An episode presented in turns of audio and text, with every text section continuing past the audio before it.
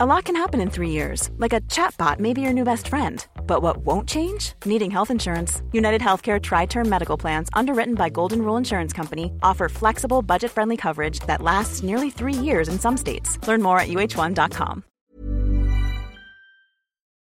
Et maintenant, voici les vedettes de notre spectacle.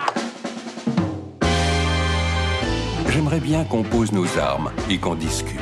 Bon, bah lui, il va me prendre la tête. Jack, je veux que vous me dessiniez comme une de vos françaises. Ah non, c'est chouchou, je veux, pas la moche. Zut, rezut et rezut derrière Ah, je vois, monsieur se fout de moi. Monsieur fait d'ironie. Mais où est-ce que vous vous croyez, merde? Au cirque? Ben ça, c'est du spectacle. Aimez le cinéma, nous non plus. Bonjour, bonsoir à toutes et à tous. Ça y est, c'est la rentrée, on a mis nos plus beaux habits, on a rempli nos cartables pleins de livres, plein de films, plein d'autres outils servant la culture. Certains, comme Arthur, ont fait leur devoir en rattrapant leurs classiques non vus du jeu de la honte, quant aux autres, ce sont de mauvais élèves qui ont préféré se prélasser au bord de la piscine avec un gin tonic. Mais au diable les erreurs du passé, nous repartons tous sur de bonnes bases. Des festivals ou des festivals, je sais jamais, des projets, des interviews, des blagues, mais surtout des chroniqueurs de mauvaise foi qui s'écharpent pour savoir si Josiane a vraiment 45 ans et si la parité des salaires est vraiment respectée sur Pandora. Bref, les vacances c'est bien, mais la rentrée c'est mieux, vous nous avez manqué et on fera tout pour vous offrir une nouvelle saison réalisée sans trucage.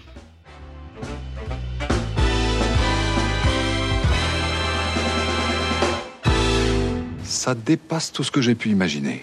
Comment ça va les amis? Coucou Ça fait- Ah Franchement, Ça fait longtemps. franchement Ça fait ça longtemps. fait pas du bien de nous retrouver là, tous ensemble, l'équipe au grand complet. Ouais, tous, il y a vraiment tout le monde là. Ouais, ouais, tout le Vraiment tout Ah, le moi, monde. vous m'avez si je puis me tous manqué. Si je puis me permettre, euh, il me manque quand même une personne. Nicolas, non, peut-être? Un présentateur Ah, on Ah, vous avait, ça, on, on vous avait pas prévenu. Alors, on commençait à trouver ça redondant avec Nicolas d'être toujours d'accord sur les films. Bah du coup, bah on a fusionné. Enfin, ça, ça- vous gêne pas, hein? Moi, ça me gêne pas Ça me regarde pas, surtout. Bah. Euh, moi, je me disais que j'avais jamais remarqué que t'avais de la moustache et du coup. Parce que du coup, on se sentait un peu trop comme One Brain, donc maintenant on est aussi Ouais. One Body. Et ben, c'est très bien comme ça. Bravo à vous. ok. Je Bah. ne suis pas jaloux. Bon bah puisque ça vous va, on peut commencer. Heureusement, nous avions pu traiter le phénomène Barbenheimer avant de partir, mais il y a quand même quelques films qui ne nous ont pas échappé. Yannick, le plus grand succès au box-office de Quentin Dupieux, La main, Les Tortues Ninja, Le dernier voyage du Déméter ou encore Fermer les yeux. On voulait vous en parler, donc voilà les rattrapages de l'été. D'ailleurs, Arthur, en plus d'avoir fait Venise, regarder trois filmographies au complet, tu as trouvé le temps de voir tous les films en salle en août. Non, non, non, non, il y en avait que j'avais rattrapé, que j'avais vu en projection presse auparavant. Euh, mais il y a eu qu'eff- il y avait effectivement dans, dans le lot euh, certains de mes films préférés de l'année. Et euh, alors il y en a un que t'as pas cité, mais que dont j'aimerais vraiment Bah parler oui. parce que c'était une petite sortie euh, tandem et qu'il a pas eu énormément de copies. Donc quand il sortira en VOD, s'il vous plaît, regardez-le. C'est un film qui s'appelle Sabotage en français, How to Blow Up a Pipeline en anglais. C'est un premier long, un premier long de euh, Daniel Goldhaber qui est, alors c'est assez intéressant, c'est une adaptation d'un manifeste politique écrit en 2020 par Andreas Malm du même nom et qui est en fait un, pamphlet sur euh, qu'est-ce que doit être euh, l'action civile, euh, l'éco-terrorisme et à quel moment on doit intervenir parce qu'on en a marre que les politiques ne fassent rien. Ça, c'est l'aspect théorique. Et lui, il va en tirer avec son équipe un scénario de thriller, de euh, film de braquage. Ça va être l'histoire de huit individus euh, américains qui, par A plus B, parce que leur histoire leur a amené à, à un moment se poser cette question-là, parfois par pure euh, écologie, parfois par pur besoin, parce qu'à l'instant T, là, sinon moi, ma maison, elle va cramer, d'aller faire un geste. Et le geste, ça va être en l'occurrence de poser un explosif sur un pipeline de pétrole.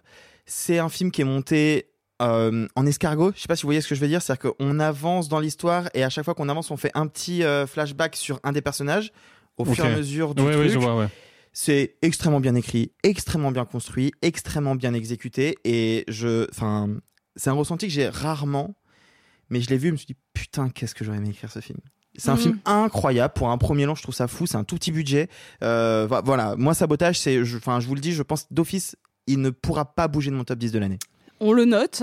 Bah, et euh, si tu mens, euh, bah, on t'est viré. Ah, Voilà, Ah ouais, Euh, comme ça c'est fait. c'est Mais un peu euh, radical, ok? il- faut peut-être dire un petit mot. Moi, je n'ai pas vu le film, mais j'ai lu euh, le texte qu'il adapte euh, d'Andreas Malm, euh, qui est donc un texte éponyme, Comment saboter un pipeline. Si le sujet vous intéresse, foncez. C'est un texte qui est très bref, extrêmement facile à lire et qui en gros revient sur une idée reçue, à savoir pour que les combats politiques et en général et l'écologie en particulier puissent fonctionner, ils doivent surtout faire attention à ne pas tomber dans trop de radicalité et ne pas devenir des mouvements violents. Il rappelle que c'est pas vrai que la plupart des grands mouvements qu'on perçoit aujourd'hui comme pacifiques ont été extrêmement Bien violents et ont dû l'être pour obtenir des victoires. Et donc il se pose la question de est-ce que si l'écologie n'arrive pas à progresser aujourd'hui, est-ce que c'est pas justement parce qu'elle n'est pas violente? Et alors, ce qui est intéressant, alors le bouquin est disponible chez La Fabrique depuis euh, depuis deux trois ans maintenant. Ce qui est intéressant, c'est que le film va questionner pourquoi chacun va faire ça, sans jamais les juger, sans jamais pour autant prôner cette violence-là, et en même temps en interrogeant le spectateur en disant est-ce qu'ils ont eu raison ou pas? Moi, je vous donnerai pas mon avis, mais je pense que vous le devinez. Non, c'est c'est un film que je trouve vraiment extrêmement puissant, et effectivement, le sujet est très fort. Surtout que c'est arrivé euh, quelques semaines après euh, une petite histoire de la dissolution, dissolution de la Terre. Donc, vous voyez, c'est quand même un peu ancré dans l'actualité. Donc voilà, vraiment je- sabotage Ah de oui, Daniel le- Goldhaber. Les soulèvements de la Terre. Tu dis quoi? Dissolution de la Terre. J'étais là, Bah, genre, ouah, merde des- J'étais, ouah, on est passé On tout va- près, quoi Pardon, excuse-moi, vous m'avez compris. Euh, Il y a un autre film euh, dont tu voulais nous parler, euh, qui est euh, un peu différent, peut-être, un petit peu moins politique, enfin peut-être pas, je sais pas. Tu voulais nous parler des Tortues Ninja. Oui, euh, alors un petit peu différent, euh, très différent. Non, effectivement, c'était euh, pareil, c'était une de mes grosses attentes. Pour le coup, j'ai eu la chance de le voir juste avant le festival d'Annecy. Je crois qu'à l'époque, je vous avais dit que je vous en parlerais peu parce que bah, je voulais en parler ici. Spoiler, on a pris des vacances, j'ai pas pu. C'est un film réalisé par Jeff Rowe et Kyler Spears, qui est Jeff Rowe, en tout cas, c'est l'un des deux réalisa- euh, réalisateurs de des Mitchells contre les machines. Donc Mm. vous voyez, c'est ce type d'animation là. C'est un- une animation clairement euh, basée sur euh, Spider-Verse et euh, et moi, c'est un film que j'adore. Euh, je j'y allais vraiment en traînant deux pieds parce que j'avais un peu la flemme parce que Tortue Ninja, c'est pas du tout un truc avec lequel moi j'ai grandi. Moi, je m'en fous un peu. Tu es si jeune. Pardon, c'est Nicolas qui parle. Waouh, c'est vrai que j'ai vraiment pas vu la différence. Non, mais c'est franchement, je vous le dis, j'ai pas grandi avec les Tortues Ninja. C'est pas une histoire qui m'intéresse. À la limite, j'ai lu quelques comics.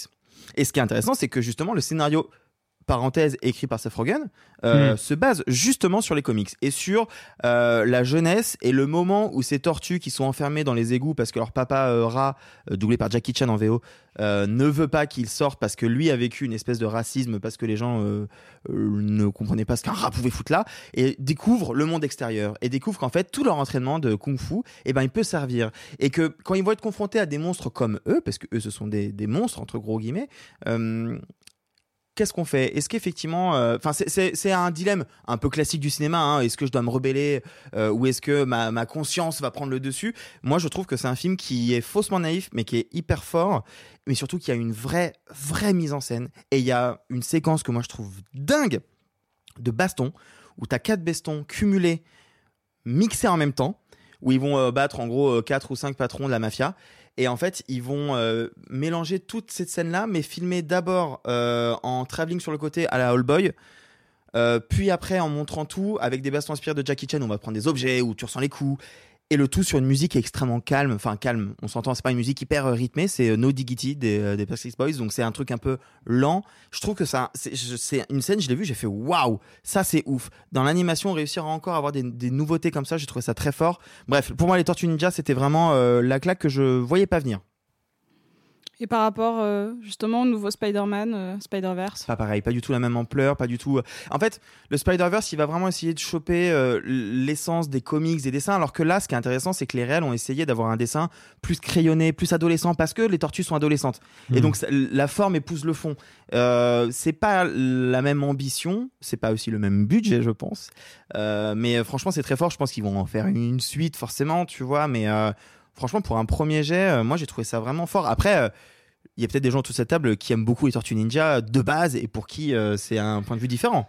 Bah, Il faut savoir que oui, moi, de, de par euh, mon année de naissance, j'ai grandi. euh, comment vous dire ça? Bah, Je vais être honnête. Quand j'étais tout petit, j'entends bien tout petit, je pensais que les Tortues Ninja existaient vraiment. Et euh, mes parents ont commis. C'est si mignon Et mes parents ont commis une erreur fatale, c'est quand est sorti le premier film, long métrage, hein, au cinéma live, bah, ils m'ont emmené le voir au cinéma, et après ça, bah, c'était foutu. Parce que moi, j'expliquais à mes parents que, évidemment que ça existe, puisqu'on a pu le filmer, bande de teubés. Et je me disais, mes parents sont complètement cons. Ils voient bien qu'elles sont filmées, là, les Tortues Ninja, donc elles sont réelles. Donc là, ça a duré un certain temps, et ça, ça, ça les a pas rassurés rassuré, on va dire, sur mes capacités à. à, à- à- Il a quand même 16 ans, c'est bizarre. qu'il fasse ça. c'est ça, tu vois, ils se sont dit, ouais, socialement, ça va être compliqué pour notre petit, pour notre petit bout. Bref, euh, mais tout ça pour dire que mm, j'ai adoré les Tortues Ninja. J'ai, Leonardo a été le parrain dans mon club des Tortues Ninja. J'avais ma petite carte plastifiée et tout. Oh waouh Ah, c'est chaud, ouais. Et, euh, mais, mais, donc, mais donc, du coup, si tu veux, les différentes itérations euh, de cet univers qu'il y a eu au fil des années, moi, m'ont pas beaucoup intéressé parce que. Je, tu vois, je suis pas du tout en revanche un, nostalgique frénétique. Je collectionne ni les jouets ni ne re- revais- vais regarder à nouveau les, les- les dessins animés. Quoi, c'est ma petite enfance. Mais par conséquent, quand quelque chose t'a autant marqué, bah euh, la nouvelle version 5 ans après, la nouvelle version 10 ans après, la nouvelle version 15 ans après, bah, tu t'en tamponnes un peu le coquillard, quoi. Euh, que ce soit moi les, les- les autres dessins animés, les autres séries animées ou même, je dirais, les autres, euh, euh, les autres films qui avaient été produits notamment par la par Platinum Dune, la boîte de Michael Bay. Euh, Ouais. c'est- pas que je Avec trouvais- Megan Fox? Ouais, absolument. Ils sont dégueux ou pas les films? Euh, pff, Je m'en fiche. Non mais tu vois, je veux dire, si tu veux, c'est- c'est- ça ne m'intéressait pas du tout. Et donc là, moi, je suis allé un peu en, en traînant des pieds, non pas parce que je pensais que ça allait être nul, mais parce que vraiment, je n'avais pas spécialement d'intérêt ou de nostalgie active pour cette, cette licence. Et bah écoute, j'ai passé un moment absolument merveilleux. Ah. Euh, je te dirais même moi que je trouve ça plus réussi que le deuxième Spider-Verse, pas le premier, hein, le deuxième, parce que si les ambitions Quand sont le j'ai pas du tout réussi. ah oui, ah, oui, moi j'ai cru que t'es- j'ai cru, j'ai cru que t'essayais de, de, de, de De fac- sniffer du tabac quoi. Oh. Là, genre, là, il revient, il revient d'Auvergne. euh, mais, mais non, non. Mais, Bêtisier, ça. Allez hop, direct. Putain. Ouais, non. Et bref, ce que je veux dire, c'est que les ambitions sont indis- indiscutablement moindres, mais en revanche, elles sont parfaitement tenues. Et, euh, et justement, je trouve que là où le Spider-Verse tendait à essayer de, de réussir quelque chose de très fort dans l'abstraction, mais à mon sens se prenait les pieds dans la toile, là, je, le programme est plus simple. Et tu l'as dit, les thématiques sont assez attendues. Par exemple, l'opposition qu'il y a entre les gentils et les méchants, c'est globalement, philosophiquement, le grand dilemme des X-Men. Est-ce qu'il Bien faut, sûr. Est-ce qu'il faut s'intégrer ou pas? Est-ce que nous faisons partie d'un grand commun, d'un grand collectif qui est l'humanité ou pas? Est-ce qu'on est supérieur à eux? Est-ce qu'ils méritent qu'on nous se cache et que eux aient peur de nous et et non l'inverse C'est ça, exactement. Et donc, et donc, du coup, bah, on, on- si on aime un peu tant euh, les comics que euh, voilà toute cette veine de la culture pop, on n'est jamais surpris par le film. Néanmoins, qu'est-ce qu'il est bien exécuté Bah ouais. Qu'est-ce qu'il est riche Qu'est-ce qu'il est enlevé Euh, tu, je, je rejoins tout à fait ce que tu disais sur les scènes d'action. Et, et moi, je trouve que parce qu'en plus, c'est pas gagné. Tu vois, quand euh, un film essaye de reproduire un gimmick, en l'occurrence ici, on va dire l'animation, parce qu'il y a aussi le, le nombre d'images par seconde et la manière d'animer le design global d'un film, comme le film le fait ici avec Spider-Verse, mais comme le chapeau, le deuxième chapeauté l'avait fait il y a quelques mois, c'est pas évident quand même de conserver une identité propre. Tu vois, le risque de faire un gros gloubi-boulga très opportuniste est important, et pourtant le film ne donne jamais ce sentiment. Donc ouais, très très beau film d'animation. Alexis, l'art marin te manque déjà, mais tu avais envie de nous embarquer sur un type de croisière tout particulier. Parle-nous un peu du dernier voyage du Déméter. Alors, euh, effectivement, le- la croisière est particulière, elle est musclée, surtout. Elle s'amuse Euh, pas. Ah non, elle s'amuse très peu, la croisière. Euh, donc, pour, pour résumer, le dernier voyage du Déméter, c'est donc un film d'épouvante, j'ai presque envie de dire d'épouvante slash action euh, par moment, euh, réalisé donc par André Ovredal qui avait notamment réalisé The Autopsy of Jane Doe et euh, Scary Stories to Tell in the Dark, entre autres. Et en fait, le film est basé sur un court moment du roman de Bram Stoker Dracula, parce que pour ceux qui l'ignorent, Bram Stoker a écrit Dracula sous la forme du roman épistolaire, et il y a un moment où bah, le lecteur est amené à consulter jour après jour le journal de bord du capitaine d'un bateau qui s'appelle donc le Déméter. Et le Déméter, en fait, bah, c'est le bateau qui a ramené Dracula de ses terres en, Transylvanie jusqu'en Angleterre, évidemment sans le savoir. Et quand le bateau est arrivé à bon port, ou plutôt s'est échoué à bon port, tout l'équipage avait été massacré. Et le film décide bah, tout bêtement de nous raconter ce qui s'est passé pendant cette traversée. C'est pas un film d'horreur parfait. Il y a pas mal de défauts. Il y a surtout une utilisation des effets spéciaux numériques qui est vraiment hasardeuse. Ouais, les critiques étaient vraiment cata pour le coup. Mais justement, c'est- c'est la raison pour laquelle j'en parle. Je précise que le film est sorti le 23 août, donc peut-être il passe encore dans certaines salles près de chez vous, renseignez-vous. Euh, moi, je trouve que c'est une série B, certes imparfaite, mais plutôt réjouissante, assez enlevée, qui moi m'a charmé, et je vais être très honnête, je ne comprends pas trop pourquoi le film a été boudé en grande partie par le public, et pourquoi les critiques l'ont défoncé à ce point-là? Parce que vraiment, il s'est fait trucider le film, et je ne comprends pas pourquoi. Parce que j'ai passé un chouette moment, j'allais pas chercher autre chose qu'un chouette moment, et en plus, pour le coup, il y a quand même un truc en termes de caractérisation que je trouve vraiment intéressant, c'est sur le personnage de Dracula, qui précisément n'est pas un personnage dans le film. Il a donc grosso modo le film reprend le design du Nosferatu de Murdo. Donc euh, le design de Max Schreck avec euh, cette tête très émaciée, ses dents longues, vraiment l'aspect un peu monstrueux. Et C'est pas Gary Oldman, quoi. Pas du tout. Et justement, bah en fait, le Dracula de Ovredal, il s'inscrit à des années-lumière de 80% des itérations de Dracula. Il est pas sexy, il est pas humain, il parle pas, il n'a pas d'autre intention que de se nourrir. C'est une bête sauvage. ouais. C'est ça. Et c'est ça qui me plaît, en fait. Et en plus, t'as quand même ce petit truc parce que bon évidemment vous vous doutez c'est pas vraiment un spoil mais à la fin le bateau il s'échoue parce que c'est littéralement l'ouverture du film et on croise furtivement Dracula dans un euh, dans un vieux bar euh, d'une d'une euh, bah, d'une d'un petit village d'un petit bled là qui est juste à côté de l'endroit où le bateau s'est échoué. Et on le voit dans son habit de Dracula traditionnel avec son chapeau sa cape sa canne. Mais on voit qu'en dessous c'est encore un animal. Et ça ça m'intéresse en fait de me dire que bah, cette créature là est justement beaucoup plus une créature qu'un humanoïde. Et ça me plaît en fait. Moi, je trouve que cette caractérisation elle est réjouissante. Donc je comprends pas pourquoi le film se fait défoncer autant. C'est vraiment un moment cool. D'ailleurs, je crois que Simon, t'as un peu du même avis. Ah, je suis absolument, euh, absolument du, même avis que toi, euh, mon cher Alexis. Bah, tout simplement, moi, à titre personnel, si je vais au cinéma, euh, ou du moins à l'origine, ce qui m'a fait aller au cinéma, ce qui m'a fait aimer le cinéma, c'est voir des gros monstres, voir des bêtes, voir des effets spéciaux, voir des aventures. C'est ça qui a fait établir mon premier rapport avec le 7e art. Alors après, ça s'est un petit peu élargi quand même, hein, comme bien des choses, mais euh, néanmoins, voilà, je, je suis toujours très heureux quand un, long métrage me propose quelque chose d'aussi évident, d'aussi simple et d'aussi fascinant que cette forme-là de spectacle. Viens voir une grosse bête manger des plus petites bêtes, à savoir nous les humains. Euh, et je trouve que le film remplit sa mission non pas à la perfection, mais avec pas mal de brio, avec une certaine technicité, parce que si, comme tu l'as mentionné, il y a des effets spéciaux numériques un peu hasardeux, il y a quantité de maquillage, quantité de mélange numérique et pratique qui, eux, fonctionnent très bien. Et effectivement, voilà, on a toujours un peu tendance à oublier que euh, euh, Dracula, ou le, la figure du vampire, euh, ça n'est pas qu'une créature qui serait en gros une espèce de Dominique de, Vil- de Villepin sous 3 MMC, ou... ou un, ou un personnage de la comédie musicale de Mozart, la sa symphonie, euh, un peu fatigué, quoi. Non, il y a aussi une tradition animale, elle vient notamment de Nosferatu, de Dracula, et ça fait du bien de la retrouver. Ça fait du bien de la retrouver parce qu'en fait, et de ce depuis longtemps, hein, parce que le dernier voyage du Déméter a été déjà un petit peu adapté dans la mini-série Dracula, notamment de Netflix, Ouais. euh, où c'était un des trois segments que je trouve merdique personnellement qui est mais- euh, abominable. Mais, mais je veux dire, ça fait un petit moment en réalité que euh, cinéastes, euh, créateurs, amateurs tournent autour de ce concept. Pourquoi? Parce qu'en fait, en creux, dans ces quelques pages, dans ce log, dans ce journal de bord du, du, du capitaine de bord, du, capitaine pardon, du Déméter, bah en fait, il y a en secret le, le récit de tant d'aliens que de The Thing.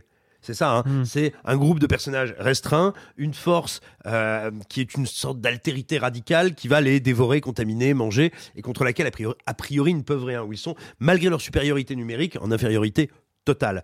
Donc bien sûr, Ovredal, il, s'en sert pour mettre tous ces fantasmes-là, qui sont désormais des films classiques, hein, euh, qu'on le veuille ou non. Aliens, The Thing, euh, ce sont des structures narratives, des euh, effets, des effets de narration, des effets de manche, qui sont désormais rentrés dans le canon classique du cinéma et du cinéma d'horreur.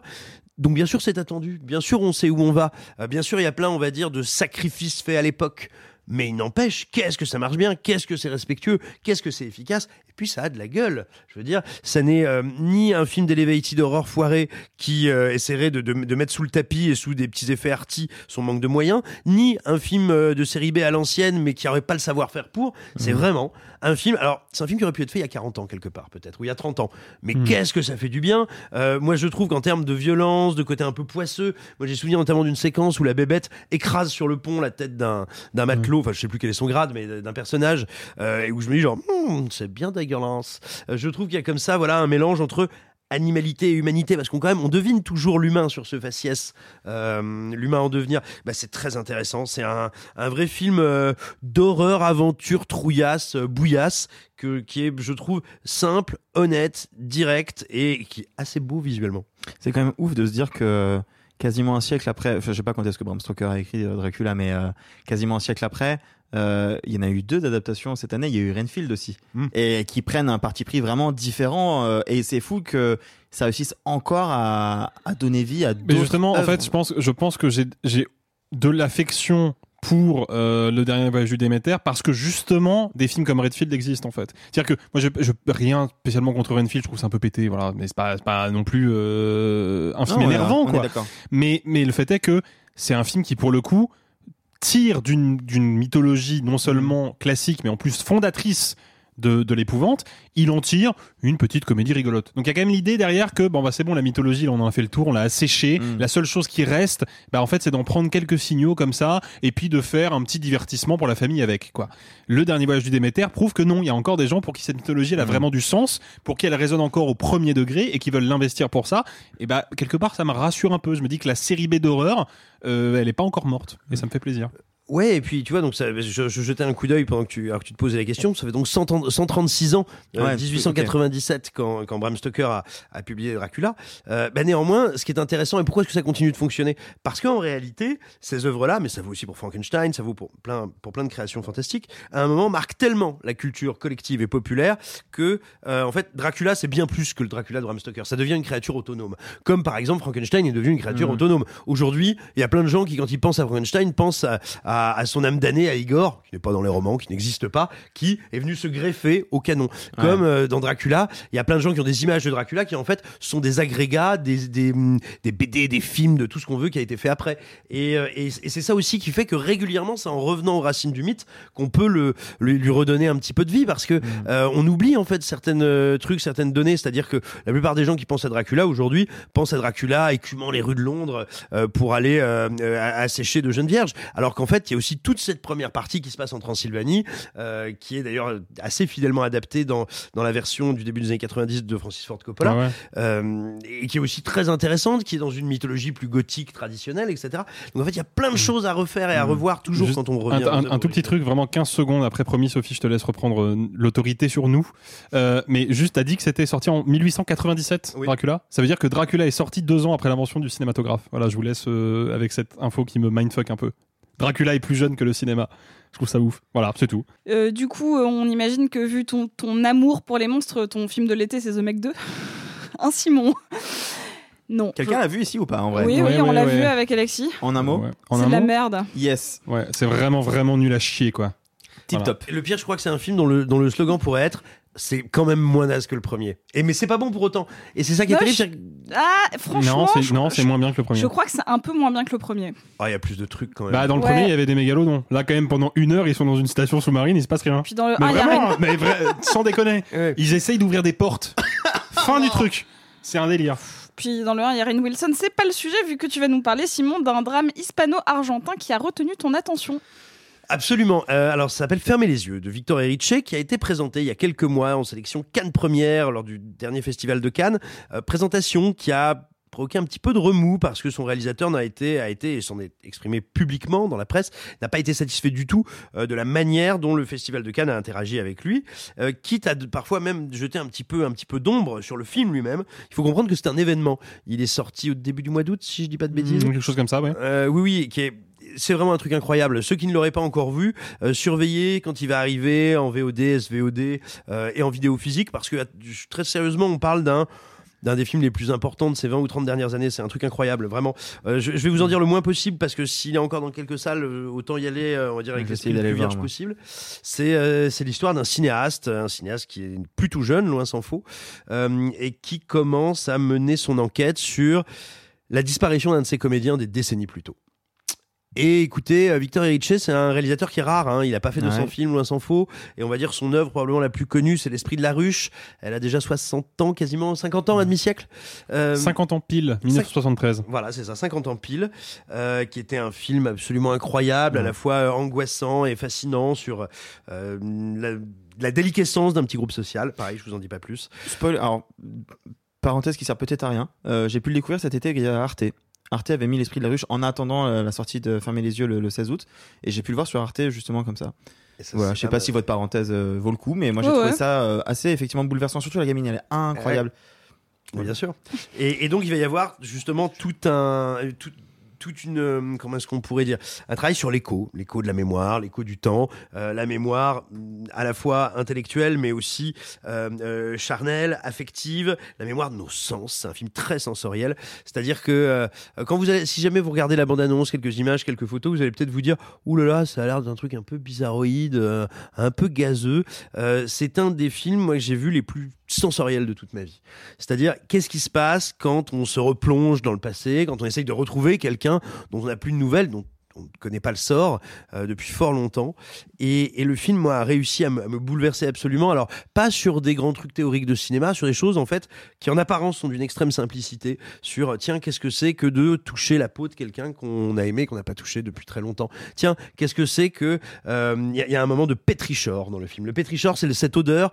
euh, vous savez, cette odeur, ce parfum très particulier quand il pleut sur un sol très chaud. Hmm. Vous savez, Ah. en été, En été, c'est le- ce, ce parfum qui monte du sol quand la pluie. Sur- Le s'appelle le pétrichor. C'est pas- pas... le mot de la semaine? Eh non, c'est pas le mot de la semaine. Ah, déjà, c'est Simon qui l'a dit, pas Sophie, Et, on respecte la euh, hiérarchie de cette émission, s'il vous Nouvelle plaît. saison, on a le droit d'inventer des nouvelles règles. Euh, Non. Non. Pétrichor, non commun, odeur de la terre après la pluie. Non. Mais donc, et- mais, mais donc, vous voyez, il y, a un moment comme ça où vous avez un, un personnage et de par la mise en scène, la photo, le découpage, vous sentez, vous savez que c'est lourd, il fait chaud. Et là, quand tout d'un coup résonne, il y a très peu de lumière, le, le bruit comme ça, des gouttes de pluie, tout d'un coup, vous avez presque l'illusion. Il y a, y a- y a de quoi, il y a de quoi se, se taper vraiment euh, euh, des petits syndromes de Stendhal devant, devant ce film. Le syndrome de Stendhal, c'est quand on a un choc esthétique tellement fort qu'on on en perd les pédales, quoi, qu'on qu'on en fait un, on en fait un malaise, gros- euh, grosso modo. Vraiment, j'ai j'ai rarement vu une œuvre euh, qui travaillait à ce point-là et avec une très grande humilité, une très grande discrétion, euh, des motifs presque physiques quoi. Et vraiment foncez foncez foncez c'est gigantesque. Et alors ça peut paraître paradoxal d'appeler un film fermer les yeux parce que c'est toujours difficile de regarder un film en fermant les yeux sauf quand il est réalisé par Nicolas Bedos. Et et donc du coup euh, et, pourtant et pourtant ça fait partie intégra un- ça fait partie de manière intégrante de l'expérience parce que c'est un film qui vise clairement à, à vous piquer, à réussir à, à toucher, à déclencher quelque chose qui a à voir avec le souvenir, avec la mémoire, avec le subconscient.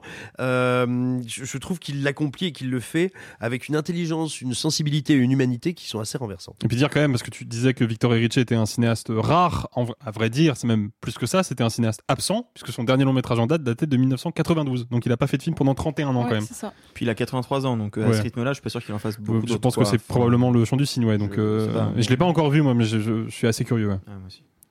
Après les yeux, on va passer à la main. Je suis désolée, je n'avais aucune, aucun type de transition pour Franchement, ça. non, mais Nicolas Bah, n'aurait ça pas fait mieux. Hein. Ah bah ça, je suis Alors, on est tous les deux ouais, ici. ce que j'allais dire, S'il te peut-être plaît, c'est lui qui l'a fait. respecte-nous. Peut-être c'est lui qui l'a fait. Désolée, j'ai fait. Enfin, nous avons fait saturer le micro. Euh, je n'ai pas le droit et nous n'avons pas le droit de donner notre avis, mais euh, j'avais quand même envie de revenir sur le film La Main, hein, une petite acquisition A24. Euh, c'est euh, c'est un tout petit film d'horreur, mais ça en a vraiment toutes les qualités. C'est-à-dire que c'est euh, un très bon pitch A24. euh, c'est des gamins qui euh, arrivent à euh, faire une sorte de jeu avec l'au-delà, qui est qu'ils ont trouvé une, main de gitane en plâtre, et quand on touche cette main-là, bah, en fait, on, vit une espèce de triple de possession, mais il faut que ça dure un certain temps donné, sinon euh, potentiellement l'esprit peut, peut durer. Mais donc ils font ça dans un sous-sol, hein, vraiment comme s'ils fumaient des joints ou s'ils prenaient de la drogue en groupe et qui, qui chronométraient ou qui se filmaient en train de faire des trucs cons. Sauf que évidemment, à un moment, ça dérape parce que sinon, bah, le film n'est pas drôle et puis surtout, il n'est pas horrifique. Moi, je trouve que la première partie du film est incroyable. L'ouverture est sublime. euh, elle, pose vraiment le ton. D'ailleurs, c'est un peu la même structure que It Follows, c'est-à-dire qu'on suit un élément, un événement extérieur, et après, on arrive au groupe de personnages euh, principal. Et euh, et, je trouve qu'il y a beaucoup, beaucoup d'inventivité dans ce film, déjà en termes de concept, et que on parlait un petit peu euh, tout à l'heure de, de, film qui revient à l'essentiel. Je trouve que La Main, euh, même si je suis vraiment moins fan de la dernière partie, c'est un peu ce parfait mélange, même si c'est 24, entre un vrai film d'exploitation euh, Blumhouse, type Blumhouse, et euh, un elevated horror, parce que ça a malgré tout une mise en scène très soignée, très pensée, très léchée, peut-être même parfois un peu trop pour un film d'horreur avec ce type de concept-là. Euh, mais, je trouve que globalement, la balance fonctionne très bien. Et il y a une scène quand je l'avais vu, euh, parce que euh, on l'avait vu notamment avec Alexis en, en projo presse, je pense que tout le monde dans la, dans la salle m'a vu mais, littéralement remonter mes jambes au-dessus de ma tête dans une espèce de jump scare des enfers. À, Lequel? Euh, bah, bah, le- une tête d'éclatage de tête sur, la, sur, le, sur une table. Ouais, ok. Voilà. Voilà, euh, une espèce de. de, de- Ce de- qui fait rarement plaisir quand même dans, dans l'absolu. C'est peu agréable. Franchement, c'est une des scènes les plus graphiques que j'ai vues Ouais. depuis très longtemps. Il faut savoir que le film était reparti avec un prix au bif et c'est pas étonnant. Mais je crois qu'Arthur, toi aussi, euh, la, Ouais. la main, ça t'avait pas mal marqué. Ouais, ouais. En fait, ce qui m'avait beaucoup marqué, alors juste, je vais juste préciser, c'est euh, c'est pas un film produit par A24, Non, c'est un film distribué. Euh, c'est une acquisition à C'est une acquisition et euh, en fait il y a eu une guéguerre euh, suite à une projo à Sundance qui était visiblement assez folle parce qu'Universal a voulu mettre beaucoup de thunes aussi pour la voir. C'est c'est c'est chouette de voir un film comme ça qui moi ce qui m'a vraiment euh, marqué c'est qu'il reprend un thème ultra commun au cinéma d'horreur qui est la possession et d'en faire un truc qui est non seulement moderne mais qui parle de notre époque parce qu'en fait ce qui est intéressant c'est que donc le jeu c'est euh, tu dis un truc tu touches la main pendant 30 secondes t'es possédé et au bout de 30 secondes on t'enlève la main et c'est bon t'es plus possédé. Par contre si tu dépasses 30 secondes c'est un peu chaud pour toi. Et en fait ce qui est marrant c'est que du coup ça devient un challenge entre jeunes et ça devient aussi un challenge TikTok. Ouais. en fait. Et du coup ça parle de son époque. Comment insérer la possession de fantômes de démons euh, enfin non de fantômes pour le coup enfin voilà les deux euh, Ouais. Oh, la possession, quoi. Ouais. dans, dans un, un, un truc moderne. Et pareil, c'est intéressant, on parlait de Dracula, euh, euh, comme on peut le moderniser ou pas. Là, je trouvais que c'était une vision très no- nouvelle. Et ça, ça m'a plu. Et puis moi, pour le coup, j'aime beaucoup la fin. je trouve Ah. que la fin, elle est pour le coup euh, hard Ouais, moi aussi, je l'aime beaucoup. jusqu'au bout, quoi. Alors, Et je- jusqu'au bout du bout, Je quoi. parle pas narrativement. J'aurais pas dû dire la fin, j'aurais dû dire la dernière partie parce que moi aussi je trouve que la fin fin vraiment réussie. C'est juste que je trouve que euh, à partir d'un certain point, et je veux pas spoiler, mais je trouve que le personnage principal devient vraiment beaucoup trop triste et là où euh, parce qu'en fait pour moi c'est vraiment le même pan que It Follows parce que ça reprend une métaphore là ça reprend la métaphore de la drogue clairement Oui, il n'y a, pas de doute. Là où euh, It Follows, c'était plutôt les, le- le- les MST, là, c'est la drogue. Donc, ça reprend vraiment ce même schéma-là. Sauf que ça va sur autre chose. Ça parle notamment de suicide. Ouais. Et je trouve que ça rajoute une couche qui, moi, m'enlève littéralement tout le fun que j'ai eu pendant Ah le début du film. Je suis en mode. Ok, j'ai- pris beaucoup de plaisir dans ces ados. Je trouve que vraiment toute la scène dans le sous-sol, c'est franchement le meilleur truc d'horreur que j'ai vu cette année, de loin. Et après, je suis en mode, mais je, je, suis un, je suis un peu sceptique sur ce, sur ce tournant-là narratif. J'aurais pas eu envie de, de ressentir de la vraie tristesse. Et du coup, bah, le, le film ne, ne- ne me divertit plus autant qu'au début. Moi, je trouve ça fort, justement, un film qui réussit à être nouveau, à te divertir, à te faire peur et à te rendre triste. Enfin, Mais, en fait, il n'arrive pas à m'émouvoir. C'est juste ah, que moi, ça, si. ça- moi, j'avais les larmes je- au... Moi, je trouve que c'est un bouton un peu facile. Hmm. Mais voilà, donc, mais, mais je trouve, malgré tout, si j'en parle, c'est que je trouve que c'est un film qu'il faut voir. Mes, mes, petites, euh, mes petits euh, chouinages sur, euh, sur le, le- le- les 20 dernières minutes, on, on s'en bat un peu les steaks. Voilà, comme je l'ai dit en introduction, Yannick, le dernier long métrage, enfin pas si long que ça, de Quentin Dupieux, est le plus gros succès de son réalisateur. Le film a déjà dépassé les 360 000 entrées, un record. Et autour de cette table, j'aimerais bien qu'on en parle un petit peu. Bah, en vrai, c'est ouf, 360, 360 000. Euh, surtout, ce qui est fou, c'est qu'il y a eu un, un vrai travail de bouche à oreille. Parce que la presse était dithyrambique, mais c'est sorti à un moment où, en fait, c'est mi-juillet, début juillet, les gens partent en vacances. Et en fait, moi, quand, nous, quand on a vu le film, parce que je sais qu'on l'a vu tous les trois ensemble en Projo Presse, je croyais pas qu'il allait avoir un destin fabuleux au box-office. Non, puis euh, peut-être qu'on peut rappeler. Puis sa campagne promotionnelle a été extrêmement brève. Mais parce Alors, que le film. Je- justement, Ouais, j'aimerais bien qu'on revienne sur Alors. le fait que Yannick est un film qui a été rajouté parce que tout le monde attendait un autre film de Quentin Dupieux. C'est ça. En fait, euh, donc en fait, je le dis parce que au fil du, au, au détour d'une interview, euh, Dupieux m'a raconté l'histoire. En fait, le film d'Ali avec 6 A, d'Ali, Voilà. euh, qui a été En présenté, capital, donc c'est plutôt Dali Voilà, si on veut respecter le. euh, qui a été présenté ce jour J, euh, ce, ce jour-ci, pardon, le 7 septembre à Venise, euh, a mis du temps à se produire. C'est un film ambitieux euh, qui a coûté de l'argent, qui a un gros casting. Il a mis deux mois. Et en fait, euh, Dupuis avait déjà écrit ce scénario pour Quenard en tête, l'histoire d'un mec qui se lève un moment au milieu d'une pièce de théâtre et dit euh, vous me faites chier, c'est nul, et qui va finir par prendre en otage tout le monde. Et en fait, il y a eu un moment, il y a eu une brèche dans la production de Dali, et il l'a tourné en six jours. Alors ça a demandé beaucoup de répètes, ça a demandé beaucoup de boulot. C'est avec euh, notamment Blanche Gardien, Pio Marmaille et Raphaël Quenard, mais ils l'ont tourné en six jours. C'est énorme. C'est-à-dire que même si le film dure que 70 minutes, je crois, Ouais. vous vous rendez bien compte qu'en 6 jours de tournage, ça fait plus de 11 minutes utiles par jour la moyenne, c'est plutôt 2. Ouais. en gros, Voilà. sur une journée de tournage, on estime que Alors- une journée, ça va faire 2 minutes. Ah, de il faut préciser, il faut préciser parce que moi, moi-même, à l'époque où j'étais étudiant en cinéma, le truc des minutes utiles, ça m'a un peu grillé le cerveau les premiers mois. Donc, faut juste préciser, les minutes utiles, on appelle minutes utiles une minute de rush, donc c'est-à-dire de, de, bah, de matière filmique qu'on va utiliser au montage. Ouais. Voilà, c'est ça. Donc, en général, sur une journée de tournage, vous avez deux minutes en tout et pour tout qui vont se retrouver dans le montage final. Et sur Yannick, c'était aux alentours des 11 minutes. Ce qui est fou, parce qu'en fait, ce qui m'expliquait, c'est qu'ils ont laissé tourner la caméra très longtemps. Et qu'en fait, chaque plan euh, était à, un endroit fixe pendant 15-20 minutes, en espérant que personne se plante. Donc, d'où le fait qu'il y ait eu beaucoup de répétitions. Et ça, je le précise parce que beaucoup de gens sur Internet croyaient que c'était fait en, à la va-vite, comme ça. Pas du tout. Et un boulot. Et en fait, comme ça, il a pu conjuguer son montage. Mais c'est hyper impressionnant. Quand on l'a vu, je pensais pas qu'il aurait ce destin-là. Et en fait, plus que la presse, Je pense vraiment parce que j'ai des amis autour de moi qui me l'ont dit, qui sont allés voir parce que les gens leur ont dit putain c'est vachement bien. C'est un film qui a profité d'un vrai beau bouche à oreille.